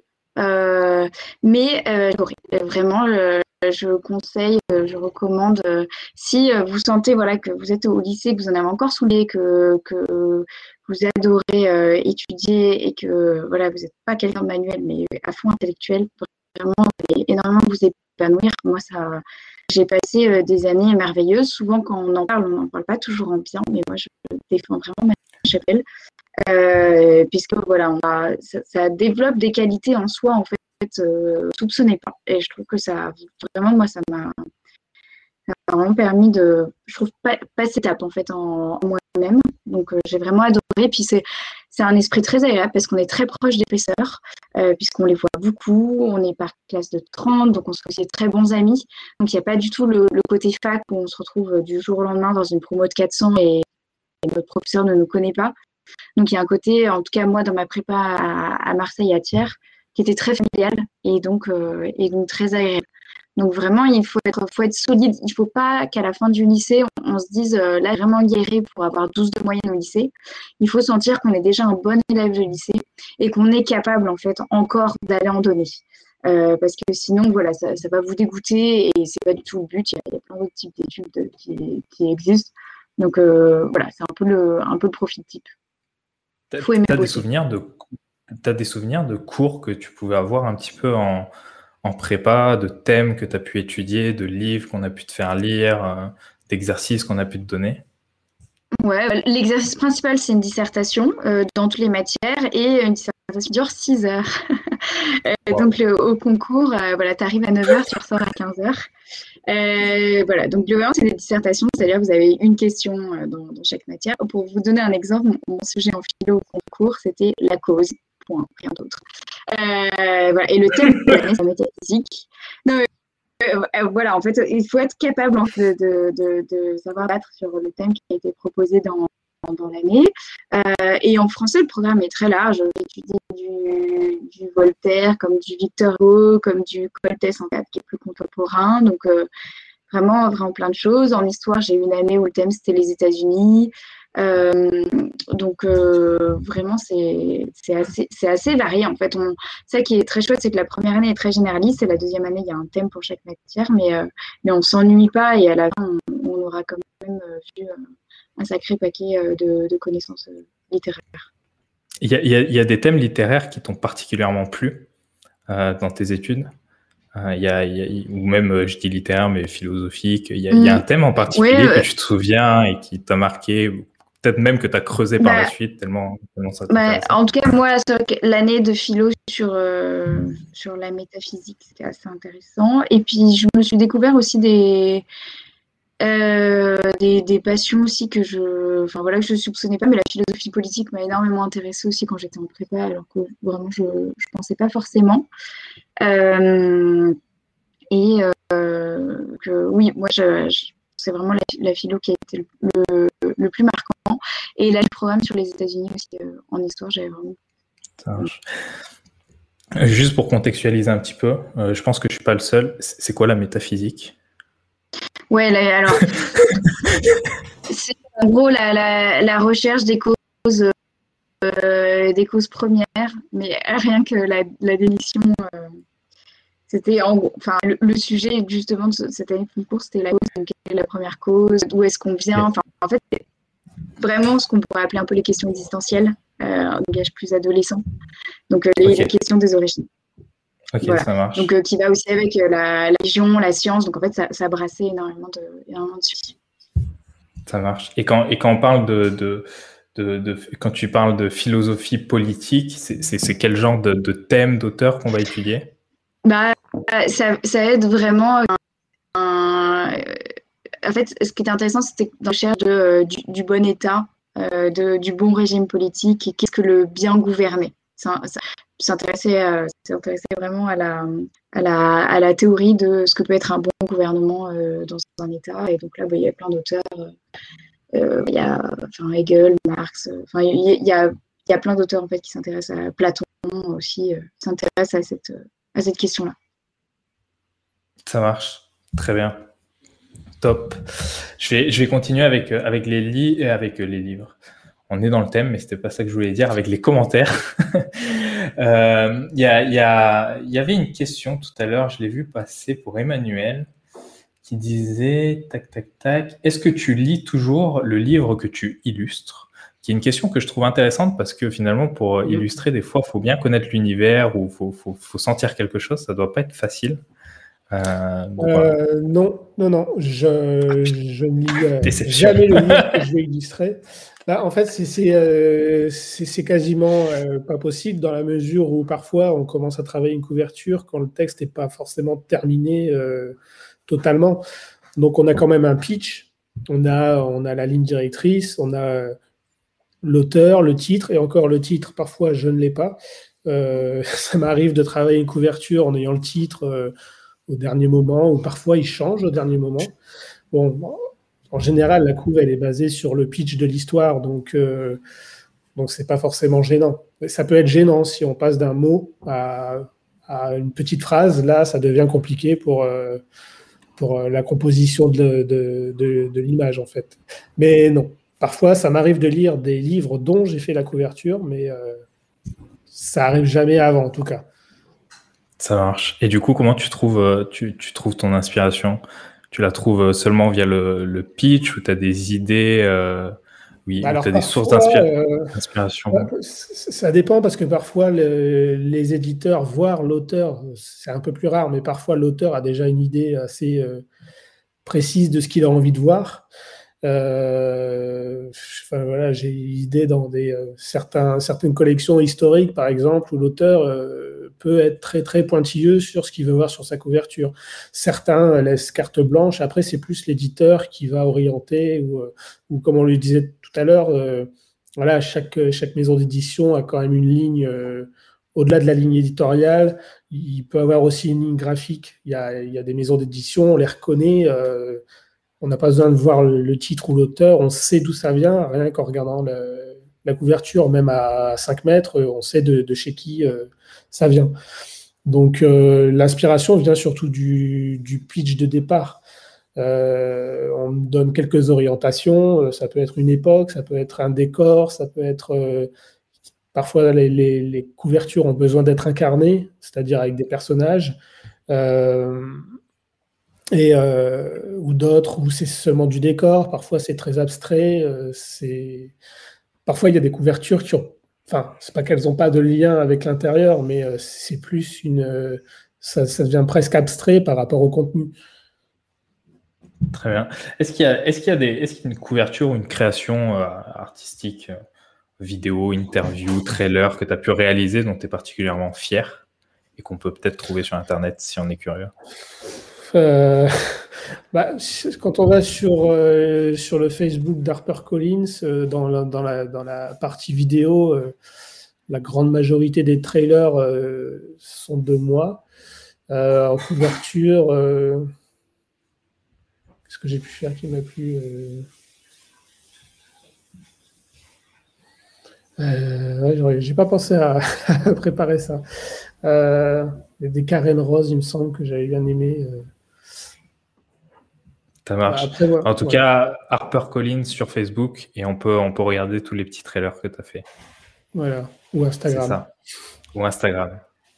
Et d'ailleurs, aujourd'hui, tu fais plus de vidéos ou tu fais plus de, de, de dessins? Bah, aujourd'hui, je fais plus de vidéos parce que c'est quand même un. bah, justement, avec le, le développement d'Instagram, des réseaux sociaux, euh, les gens sont très gourmands. euh, c'est vraiment quelque chose à côté de quoi on ne peut pas passer. Donc, euh, euh, on en fait beaucoup. On en fait de plus en plus. Euh, sur tous les. Enfin, trailers ou interviews, on en fait de plus en plus. Des, les interviews, on essaie de les faire courts, quelque chose de dynamique qui puisse capter l'attention assez facilement. Et, et les trailers, oui, c'est moi, ça me plaît beaucoup parce que souvent, je travaille sur des couvertures que moi, je n'ai pas faites, mais je dois m'imprégner de bah, justement de la couverture qui a été faite, réussir à ressortir des idées euh, euh, graphiques, savoir quoi animer, euh, c'est trouver les bonnes musiques aussi. c'est du coup, c'est vraiment une prolongation intéressante de mon métier de base. Ça marche. Toi, tu vois des grandes différences avec, les agences de pub dans lesquelles tu as été L'aspect justement graphiste en, maison d'édition versus graphiste en agence de pub? Bah, techniquement, il n'y en a pas, je pense, euh, sauf pour.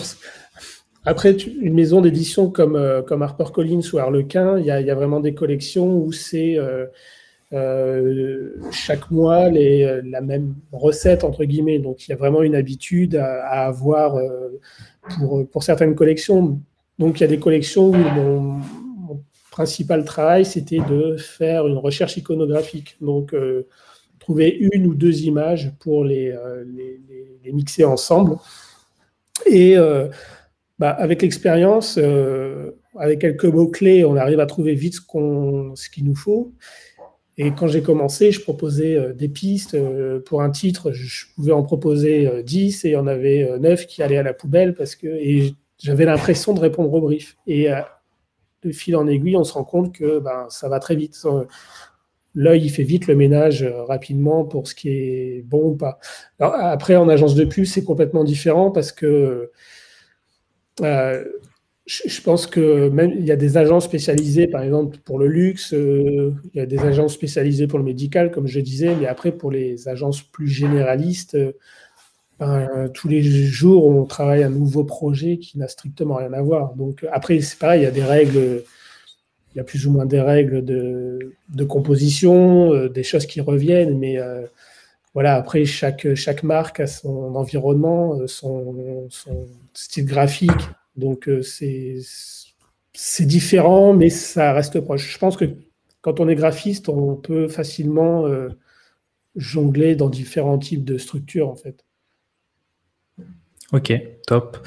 Moi, j'ai une question pour Lorna. Euh, toi qui es attaché de presse, euh, qui, est, un métier finalement quasiment de la communication.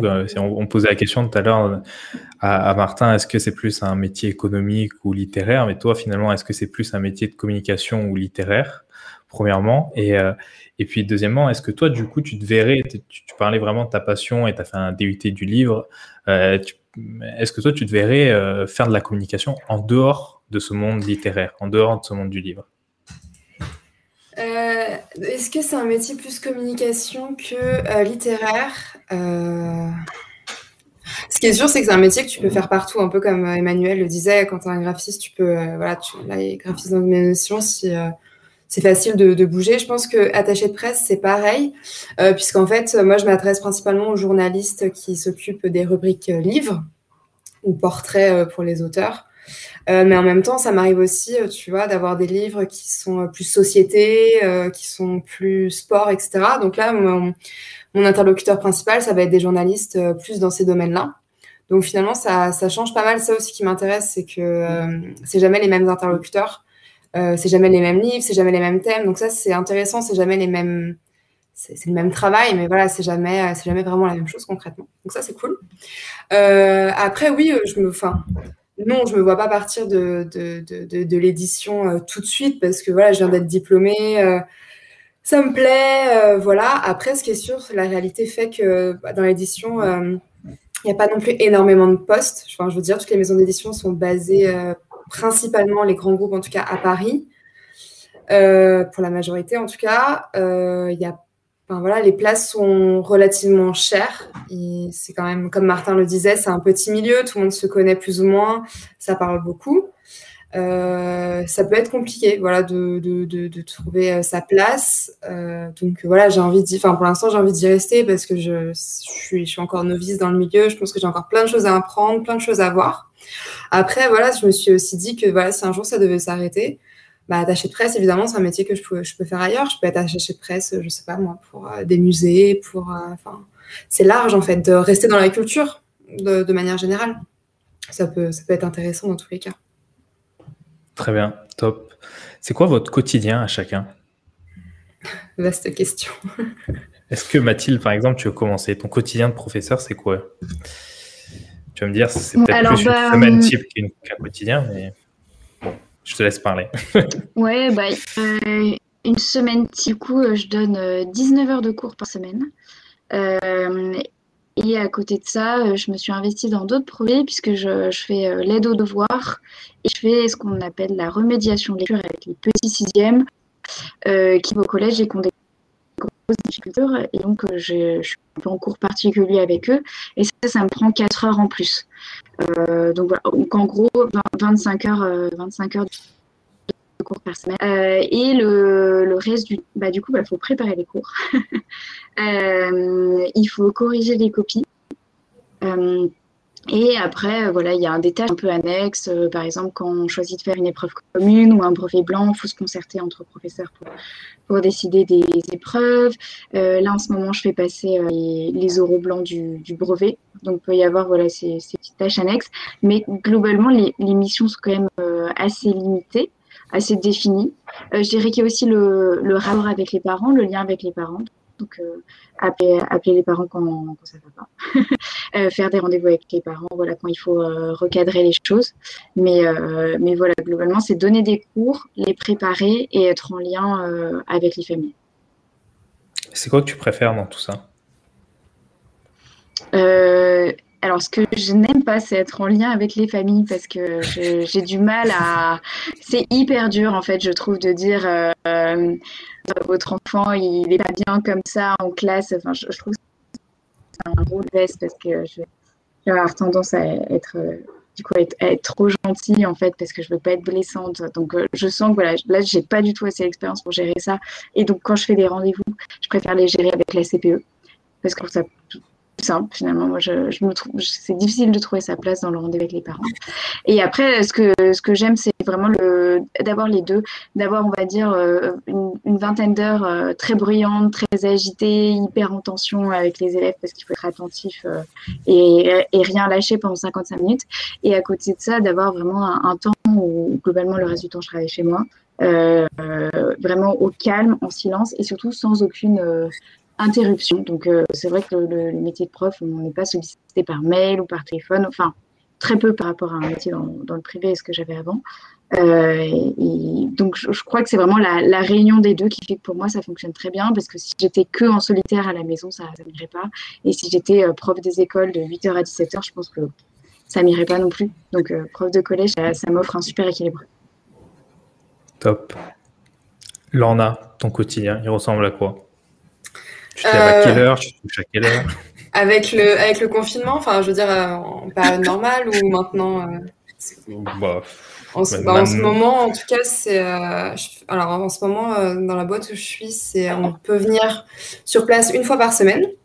Donc, en gros, mon confinement à la maison, enfin, mon, mon quotidien à la maison en ce moment, c'est un lever vers 9 h pour, pour un début de travail vers 9h30. Euh, en gros, quand je vais au bureau, j'arrive entre 9h30 et 10h. Donc, euh, pas du tout à l'opposé de Mathilde. Moi, le lever à 6h, je n'arrive pas.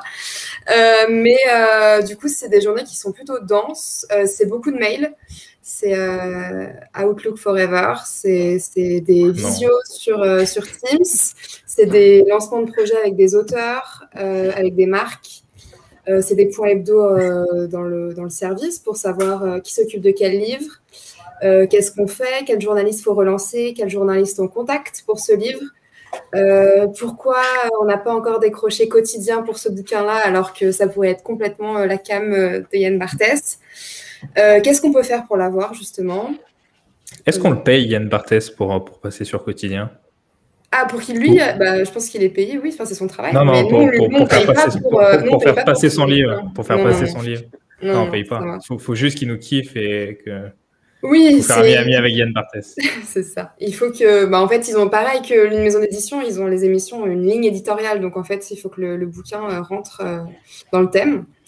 Donc euh, voilà, c'est aussi bah, pareil que Martin, j'ai une stagiaire, donc c'est aussi un petit peu de, d'explication, d'administratif. Euh, voilà, c'est beaucoup de contact avec les auteurs, du contact avec euh, les éditeurs, euh, aussi les graphistes pour, je sais pas, un lancement qu'on veut faire, des invitations par exemple pour une prochaine soirée de lancement, se mettre d'accord sur tout ça. C'est aussi l'organisation. C'est un, petit peu, un peu, un petit peu de stress souvent, parfois, et mais c'est aussi beaucoup de kiff. Donc c'est des grosses journées. Euh, mais en même temps, ce que j'aime, ce que j'apprécie dans ce travail, c'est qu'on n'est pas, euh, comment dire, euh, j'ai personne derrière moi qui vérifie mes horaires, j'ai personne qui me dit à quelle heure je dois commencer, à quelle heure je dois prendre ma pause déj et à quelle heure je dois terminer. Donc, je, me, gère, je m'autogère. tant que le travail est fait, ça marche en tout cas. Donc ça, j'avoue que c'est, chouette. je suis plutôt libre là-dessus. Donc pour moi c'est quelque chose qui est important. Euh, après, euh, ce qui est aussi un, enfin, ce que aujourd'hui, ce qui me plaît, c'est que il y, a un vrai travail d'équipe en fait, chose que j'avais pas euh, pendant mon, alternance. là, j'ai vraiment des gens sur qui je peux me reposer, des gens avec qui je brainstorm, etc. Donc ça, c'est intéressant. Je pense qu'on est dans des, dans des métiers de, de communication, c'est de mélanger les idées et de, voilà, ça parte un peu dans tous les sens et qu'on puisse tous travailler ensemble. Donc voilà, dans la dynamique de, le but, voilà, est toujours étant de d'avoir un maximum de visibilité sur un ouvrage, euh, qu'on en parle un peu partout. Euh. alors, ça ne veut pas forcément dire qu'il va se vendre, euh, parce que c'est un comme Martin l'expliquait, bah, c'est un travail d'équipe en fait. C'est oui de la presse, mais c'est aussi du marketing. C'est une bonne couve, c'est un bon texte. c'est un, auteur qui est, qui est, dispo. Voilà, un bon trailer. C'est un, un auteur qui est dispo pour la promo. C'est une bonne mise en place dans les librairies, que le livre soit visible dans les librairies indépendantes, à la FNAC, sur Amazon, enfin, sur Cultura, etc. Donc c'est vraiment voilà, on peut, on, peut, influencer un petit peu euh, genre la FNAC pour être dans le top 10 des ventes euh, sur le rayon en haut quand Par on arrive. On peut, on peut, payer la FNAC pour avoir un bandeau euh, sur le site, sur, un bandeau sur, quand tu ouvres le site. Ça, c'est possible. Ça marche très bien. Emmanuel, est-ce que ton, ton, ta journée type ressemble à celle de Lorna ou à celle de Mathilde? Euh, Plus à celle de Lorna, euh, même si je commence un peu plus tôt. Moi. Je, suis plutôt du matin. Euh. Après, après les, journées, j'ai pas vraiment de journée type parce que même si j'ai un planning à respecter qui Là, par exemple, on, est, on est fin mai et je travaille sur un office de septembre et je vais bientôt commencer le mois d'octobre. Et euh, parce qu'il y a un planning de production qui fait qu'on travaille euh, tout ça en amont. Donc après, ben, j'essaye de, prioriser voilà, ce qu'on me demande. et, parfois, il faut pouvoir réagir assez vite parce qu'il y a y a toujours des choses euh, qui tombent euh, quand on ne s'y attend pas. Euh, l'opportunité d'avoir justement, bah, par exemple, une annonce presse dans un, dans un magazine qu'on n'avait pas la veille et qu'il faut rendre le jour même. Donc il faut savoir être assez, assez réactif et, et ouais, réactif. Ok, et si on rentre un petit peu dans les outils de manière assez concrète, euh, genre euh, est-ce que tu, tu, fais pas mal de mails le matin en arrivant? Est-ce que, tu, est-ce que le premier truc que tu fais, c'est ouvrir Illustrator Premiere Pro et jongler avec euh, tes outils graphiques? La première chose, ouais, c'est mes mails. Je vais, je vais d'abord checker les mails, voir s'il n'y a pas une urgence qui est tombée par un collègue qui travaille la nuit, on ne sait jamais, ça peut arriver. Euh, donc voilà, je regarde s'il n'y a pas des, petites choses à traiter euh, qui peuvent être faites euh, rapidement avant de commencer les, choses qui vont prendre plus de temps. Et après, je, fais un point sur, mon planning, là où j'en suis. Et après, c'est un peu aussi par rapport à l'envie que j'ai. Il, y, a des jours où je vais plus avoir envie de, juste faire une recherche d'image. le lendemain, j'ai plus avoir envie de faire un montage vidéo, de l'habillage. Là, c'est, je, ne fais pas ce que je veux, mais je m'organise un peu comme je veux. Très bien. Voilà, comme, le disait aussi Lorna, à partir du moment où le travail est fait, il euh, n'y a, pas trop de, contraintes. C'est pas, c'est, pas, c'est pas un métier euh, où je suis obligé d'être là et euh, répondre à des, à des critères particuliers à, un temps T. Voilà. Ça marche. Et toi, Martin quotidien C'est un, petit peu pareil que, c'est un petit peu pareil que Lorna et que, Manuel. En fait, moi, je suis assez, euh, je suis relativement libre de mes horaires parce que, euh, en fait, euh, je suis relativement indépendant dans, mon, dans mes tâches. donc, en fait, tant en termes d'horaire que, que, de manière géographique, hein, l'énorme avantage, c'est que je peux très bien travailler depuis, depuis une terrasse de café ou depuis, depuis chez mes parents en Bretagne hein, que, que, au bureau à Paris. Donc euh, ça, c'est plutôt, plutôt cool. Et non, après, pas de journée type. Alors, ma journée commence systématiquement par, euh, effectivement, euh, le traitement des mails. Et Dieu sait qu'il y en a des avalanches chaque matin, avec tous plus urgents les uns que les autres. Donc, l'idée, c'est prioriser et puis répondre aux plus urgents, quoi. Généralement avec un café, parce que ça aide un peu. Et après, moi, j'aime, en fait, moi, j'aime beaucoup. je suis quelqu'un d'assez chaotique, de manière générale, donc je suis obligé de me, de me structurer un petit peu. Et euh, généralement, je commence le matin par tout ce qui est administratif et tout ce qui est les tâches, on va dire, tout ce qui est tout ce qui est urgence, mais tout ce qui est euh, vraiment les choses qui sont assez redondantes, qui sont assez, euh, qui sont assez lourdes, qui sont assez pas forcément les plus les plus éclatantes à faire. Et je garde en fait l'après-midi pour euh, notamment le travail de texte, euh, les lectures et puis euh, les rendez-vous avec les différents partenaires les différents interlocuteurs pour les négociations d'acquisition, pour les, diverses réunions pour préparer les lancements, etc. L'idée, c'est ça en fait. L'idée, c'est que je commence assez tôt. J'essaie de commencer assez tôt. J'essaie de finir assez tôt également, sachant qu'en fait, je, pour pouvoir faire des lives. Merci. C'est vrai, pour tout le monde, mais en fait, euh, on fait du. Enfin, il y a toujours un moment où on bosse en dehors de nos horaires, en fait. Euh, soit lire des manuscrits à la maison, soit. Euh, enfin, voilà, il y a toujours des moments où, genre, ça dépasse, en fait, la frontière entre vie perso et vie professionnelle. Des fois, elle est assez, elle est assez ténue. Surtout en période de confinement, où globalement, en fait, quand tu travailles là où tu habites. Est-ce qu'à force, à, force de lire des, manuscrits, tu n'as pas marre ça, ça, te lasse pas au bout d'un moment? Est-ce que ça t'a pas gâché un petit peu ce goût de la littérature que tu avais Non, parce qu'en fait, j'adore ça. J'adore la littérature et en fait, surtout, je sais, moi personnellement, je sais où aller chercher des textes qui vont me, faire vibrer. Effectivement, garder un équilibre entre les lectures boulot et les lectures perso, c'est super important. Parce que sinon, rapidement, ça devient, ça devient un calvaire, en fait, euh, de ne pas choisir ce qu'on lit. Est-ce que vous avez encore le. Ouais, pardon. Vas-y. Euh, non, je prie, vas-y. Est-ce que vous avez encore, justement, j'allais dire, vous, vous, étiez tous passionnés de littérature, de livres, d'écriture. Est-ce que, vous avez est-ce que vous avez encore ce temps dans votre quotidien pour profiter de cette passion dans vos métiers avec vos métiers Alors, étonnamment, moins. mais, euh, mais, si, quand même beaucoup, quand même beaucoup, en fait. Et, euh, et en fait, ce qui est intéressant, c'est que, euh, alors je vais me permettre une petite parenthèse, on parle beaucoup, notamment dans les métiers de l'édition, du métier passion. Mm. Je suis absolument contre ce terme. Hein. Moi, l'édition, c'est pas ma passion.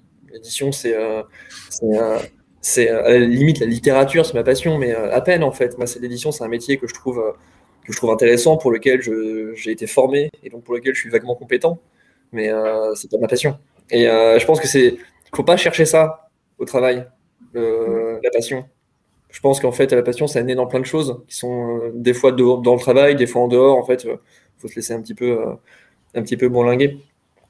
Et non, pour revenir sur les manuscrits, en fait, non, du coup, je ne suis pas désespéré par, par, la lecture des manuscrits.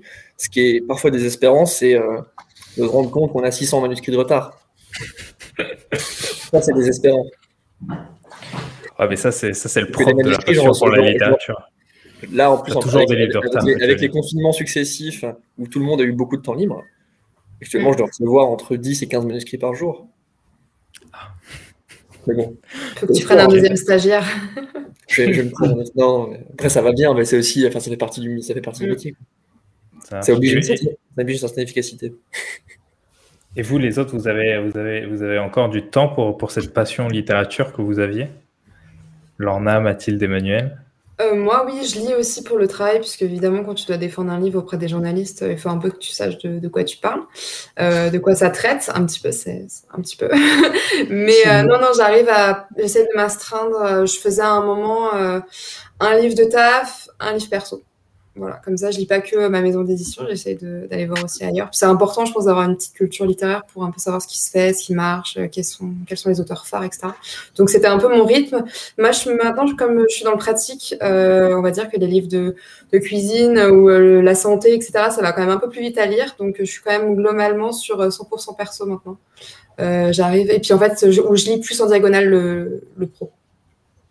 Ça marche. Et toi, Mathilde? Avec, euh, avec les cours à préparer, tout ça Est-ce que tu as, bah, as, du temps pour découvrir de nouveaux livres? Euh, j'ai les livres, euh, j'ai les livres, donc quand tu choisis les œuvres intégrales que tu vas faire avec tes élèves. Donc, donc ça, ça représente du type relire l'Odyssée, le Cid. C'est vrai que c'était des choses que j'avais mis de côté. Et non, non, j'ai quand même le temps aussi ailleurs. Quand tu, quand tu choisis ces œuvres intégrales, quand tu choisis ces œuvres intégrales, c'est des, des, œuvres euh, qui, qui t'ont plu ou c'est des œuvres qui sont un peu imposées? Alors, c'est pas imposé, mais euh, souvent quand tu es en première année, tu vas un peu vers euh, la facilité, c'est-à-dire là où il y a déjà eu plein de séquences qui ont été faites par d'autres profs, et là où les manuels proposent beaucoup d'extraits. et aussi par rapport à moi, ce que j'ai aimé quand j'étais au collège, de me dire que je veux proposer à mes élèves que des livres que j'ai aimé pour au moins avoir cette passion-là à leur transmettre et, pas euh, me, me, truc euh, que j'ai pas aimé. Même s'il est disponible au CDI, voilà. Juste, sinon ça, ça va être la double peine pour moi et pour les élèves. Ça marche. comment on fait pour transmettre cette passion? Moi, je pense que les élèves, ils, le sentent. Et puis moi, j'hésite pas. Euh, là, par exemple, pour le CID, j'avais carrément repris mon édition collège. Donc, euh, euh, et en plus, j'avais mis des cœurs, j'avais oublié, mais j'avais des cœurs partout. Euh, Rodrigue, je t'aime. Et les élèves, je, leur ai montré. C'est mon livre, je l'ai gardé parce qu'eux, ils étaient déjà là en train de dire comment je vais le revendre après sur le marché. Et moi, je l'ai toujours. Et, et, en fait, de, je pense de leur dire honnêtement que d'être de, de, là de jouer un peu, je trouve. Enfin, en tout cas, moi, je n'hésite pas à le faire. Ça marche trop bien. Euh, il nous reste 5 minutes et on a plein de questions auxquelles on n'a pas répondu. Euh, je vous propose un, challenge. Euh, genre, c'est de répondre, mais le plus, de la manière la plus concise possible à chaque question. Euh, et je, vais toutes les prendre. Le but, c'est moins d'une minute par question. Si vous faites trois phrases, je vous coupe, je passe à la suivante. Alors, on est parti. Tac. Quelle qualité faut-il avoir pour l'enseignement? Euh, Il faut être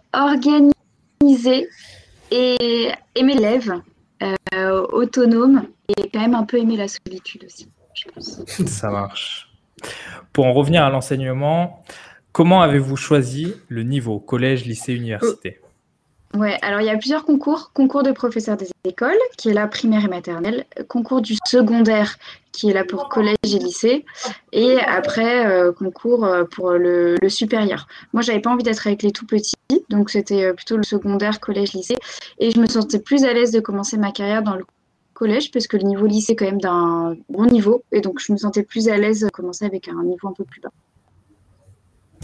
À peu près combien de manuscrits vous retenez par rapport au nombre de ceux envoyés?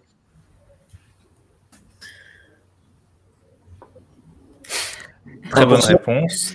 2% Ça marche. Donc, très peu, très peu.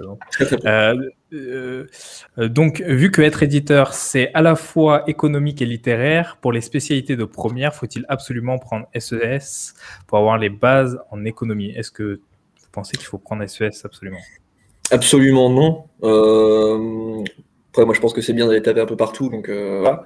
Non, euh, à terme, il faut apprendre comment lire un compte d'exploitation, il faut apprendre comment lire un bilan comptable, choses là. Mais en fait, de toute façon, tu peux l'apprendre plus tard. Ça. Voilà. Mm, donc, en fait, moi, je vous disais pour le lycée, genre prenez ce qui vous fait kiffer, quoi. Enfin, prenez, prenez en fait, une espèce de mélange de euh, vous allez performer, ça vous intéresse, et en plus, ça va stimuler des choses chez vous qui vont vous donner, qui vont vous donner envie d'avancer vers les études sup. Mm. Je pense que c'est vraiment ce qu'on attend de vous aujourd'hui, et je pense que c'est ça qu'il faut faire. Et après, c'est après c'est mon avis, puis moi j'ai quitté le lycée il y a 10 piges, du coup. Mais bon. Très bien, ça fait trois phrases.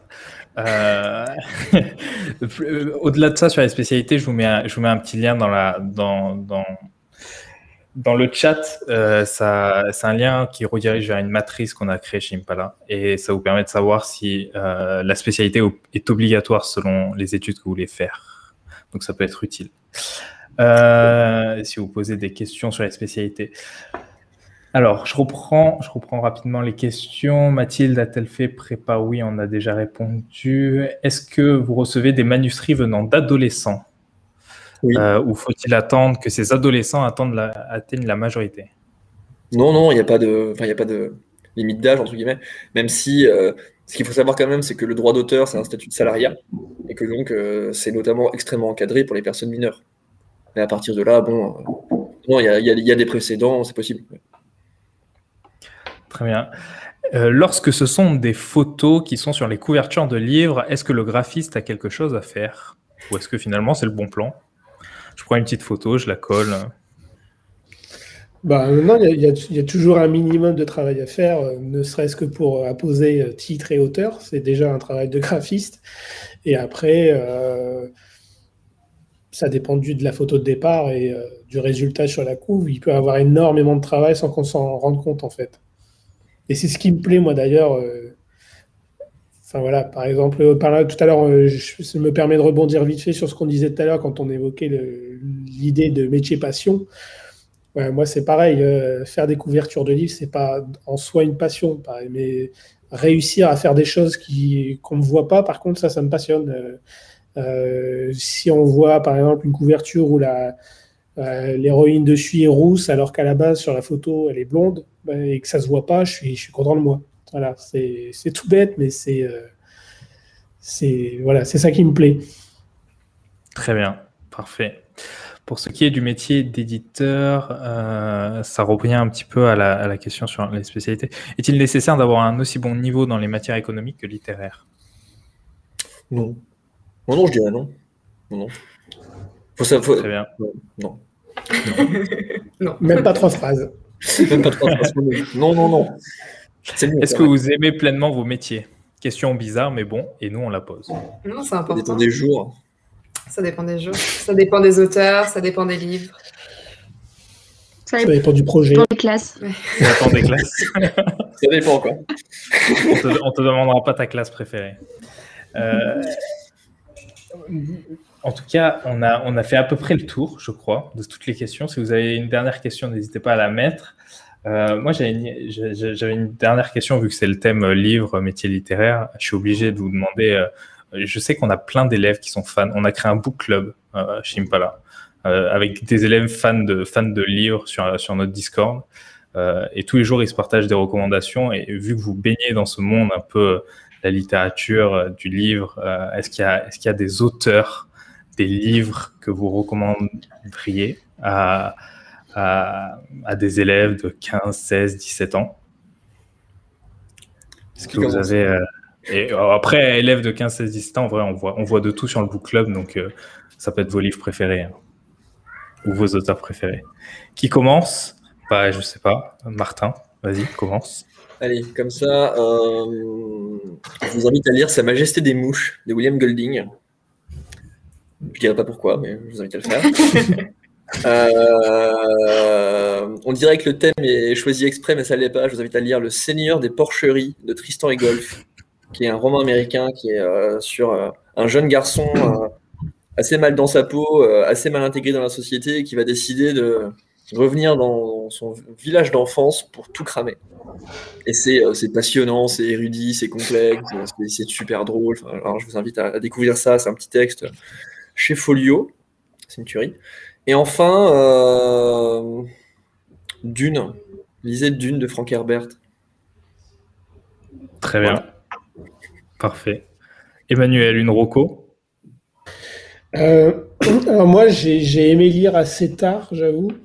Euh, j'étais assez fâché avec, avec tout ça, collège, lycée, mais enfin, surtout, enfin, on va dire plutôt primaire et collège. Mais un des premiers souvenirs que j'ai de livres qui m'a vraiment marqué, c'était euh, le parfum de Patrick Suskind. ça, c'est vraiment un des premiers livres où j'étais assez euh, scotché par l'histoire et euh, c'est un des rares livres que j'ai lu plusieurs fois. Et sinon, un auteur que j'ai beaucoup aimé, qui est assez, assez, assez barré, on va dire, c'est Hubert Selby Jr. Voilà, il y a pas mal d'histoires qui sont très, très. dont Le démon, qui est assez il faut le lire. C'est assez, assez prenant et euh, j'adore vraiment cet auteur. Top. Lorna, euh, euh Ouais, alors euh, moi j'ai le dernier recours en date, dernier coup de cœur, immense coup de cœur même, que j'ai lu pendant le confinement l'année dernière. Ça s'appelle Loin de Alexis Michalik, qui est un, un dramaturge de, de, théâtre du coup et aussi un réalisateur un acteur aussi français. Euh, c'est le livre parfait si vous voulez voyager à travers un livre, surtout en ce moment, on peut pas bouger. Il est assez énorme, donc euh, j'avoue que pendant le confinement, c'était très pratique de rester à la maison. Euh, j'ai adoré, vraiment. on fait un tour d'Europe, c'est génial. J'adore ces pièces de théâtre aussi, donc je vous encourage aussi à, aller les voir. Euh, c'est à tout âge, ultra accessible, c'est super. Et sinon, un livre pour rester dans le thème, c'est euh, Le mystère d'Henri Pic, qui, euh, a été publié aux, éditions Gallimard, qui parle d'un super manuscrit qu'une femme trouve après le décès de son mari. Et elle s'étonne vraiment que ce soit lui qui l'a écrit, puisqu'en fait, à part les listes des courses, il n'écrivait pas grand-chose. Donc c'est toute une histoire là-dessus sur ce super manuscrit qui a été trouvé dont on ne sait pas qui est l'auteur. Ça marche. Et Mathilde euh, ben moi, ce que j'ai beaucoup aimé au collège, lycée, que j'ai relu plein de fois, c'est le Château de Cassandra de Dud Smith, qui est euh, l'écrivain des 101 Dalmatiens, qui est connu pour ça.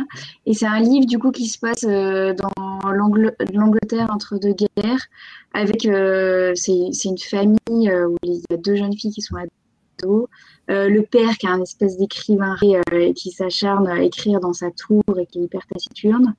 Euh, qui a épousé une nouvelle femme euh, qui est complètement fantasque. Euh, et il y a des Américains qui débarquent dans l'histoire de jeunes hommes.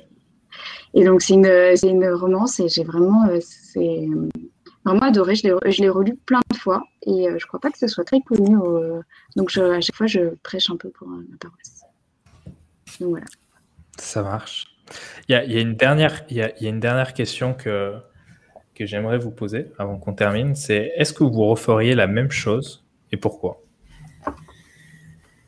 En termes de parcours. Juste, je, réponds à Rousna, c'est le, château de Cassandra, le nom, le titre du roman.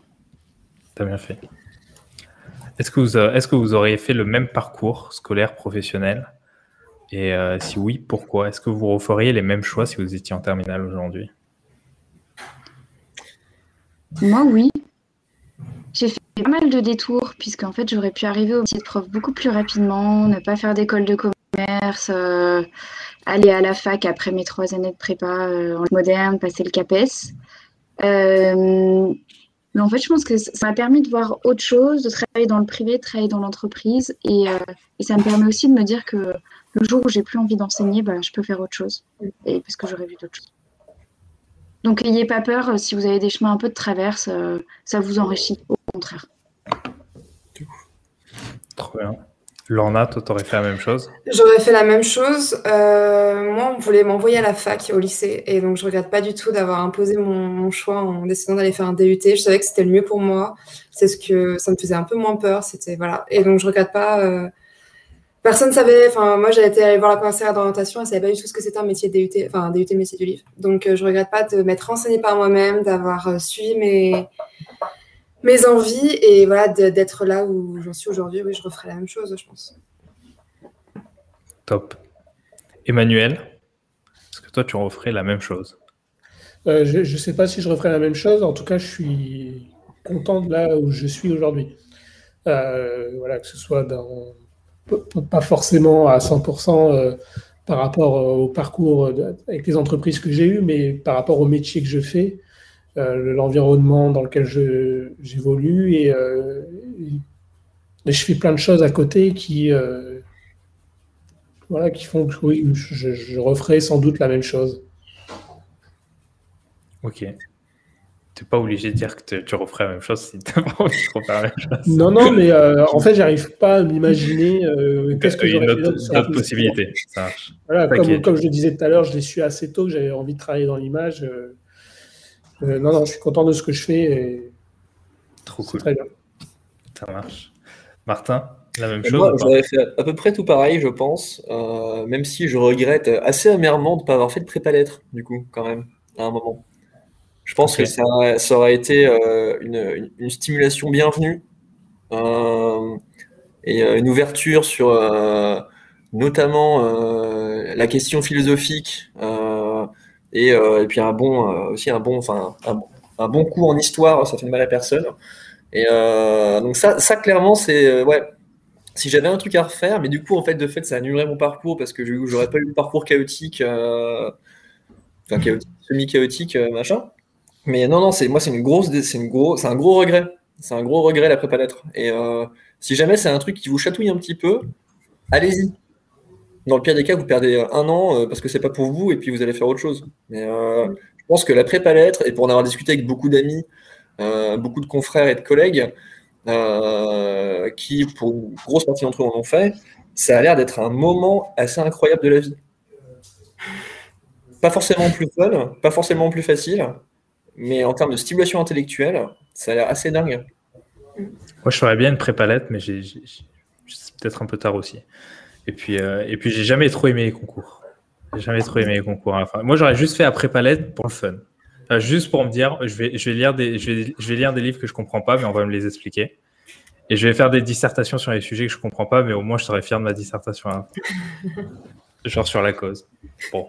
je vais bien répondre à ta question, Ronan, le nom des étagères derrière moi. Alors, euh, en fait, euh, c'est nous qui les avons fait avec ma compagne. Du coup, il n'y a pas de. Tes mains, DIY. Ça marche. Bon. En tout cas, un grand merci à tous les quatre et un grand merci encore aux élèves qui sont là avec nous. Bah, merci à vous. Euh, j'ai trouvé ce moment très chouette. Euh, merci d'avoir passé cette heure. On a, on a un petit peu dépassé, je suis désolé. Euh, heure et demie. N'hésitez pas à nous dire dans le live si vous avez, sur le chat, ceux qui sont encore là, si vous avez aimé, ce que vous en avez pensé. Pour conclure, nous, on se revoit bientôt on se revoit le 31 mai pour, euh, pour tout ce qui est euh, explorer le monde, c'est la thématique. C'est partir à l'étranger, faire des études à l'étranger, vivre à l'étranger, euh, comment trouver un travail à l'étranger, toute cette thématique, comment s'expatrier. Donc si ça vous intéresse, on parlera probablement aussi des années de césure, qui est un petit thème de, ce soir. Si, si, ce thème vous intéresse, n'hésitez pas à vous inscrire. Pour vous inscrire, c'est impala.in slash live. et donc du coup, ce sera le 31 mai, ce sera pas à 17h, ce sera à 18h. Et ça durera 1h30 aussi. Et on a déjà quatre professionnels. Et puis ensuite, on fera un live le 9, euh, le 9 juin euh, sur les métiers, euh, sur le métier d'aide-soignant. Et on aura probablement un ou deux aides-soignants qui, qui viendront nous parler de leur métier, de leur quotidien, qui est un thème, on va dire malheureusement un petit peu à la mode avec le Covid. Et il y a une grande campagne nationale, donc on va s'aligner dessus et on va faire on va faire un live sur, les, sur, sur le métier d'aide-soignant. Donc, euh, prochain live 31 mai sur euh, Explorer le monde et 9 euh, juin aide-soignant. Si vous, êtes, si vous aimez lire et si vous avez envie de partager ce que vous écrivez, vos lectures, etc., on a toujours notre petit Discord où on parle principalement d'orientation, mais on a des, petits, des petits chats d'aide aux devoirs et de, de, book club et sur d'autres passions. Pour ceux qui aiment, ça vous permet de découvrir de nouveaux horizons, euh, d'aller voir peut-être des channels et des salons que, vous ne serez pas allé voir, de lire des livres que vous n'auriez peut-être pas lus, de faire des lectures communes avec euh, d'autres personnes du serveur. Donc ça peut être, ça peut être sympa pour, pour découvrir de nouveaux auteurs. Et en tout cas, un grand merci à tout le monde. Et euh, sur ce, on va vous dire au revoir et à bientôt. Merci à tous. Merci Mathilde. Merci Lorna. Merci. Merci Emmanuel. merci. Merci. Bonne soirée. Bonne soirée. Merci d'avoir écouté cet épisode. Si vous avez des questions auxquelles vous aimeriez qu'on réponde, n'hésitez pas à rejoindre notre communauté Discord impala.in slash Discord. Par ailleurs, si vous n'avez pas Impala, vous pouvez essayer Impala gratuitement pendant 10 jours avec le lien qui est dans la description. Enfin, si vous avez aimé cet épisode, n'hésitez pas à nous le dire en laissant un petit commentaire ou un avis. C'est le meilleur moyen pour nous de savoir si vous avez apprécié ce nouveau format. Merci et à bientôt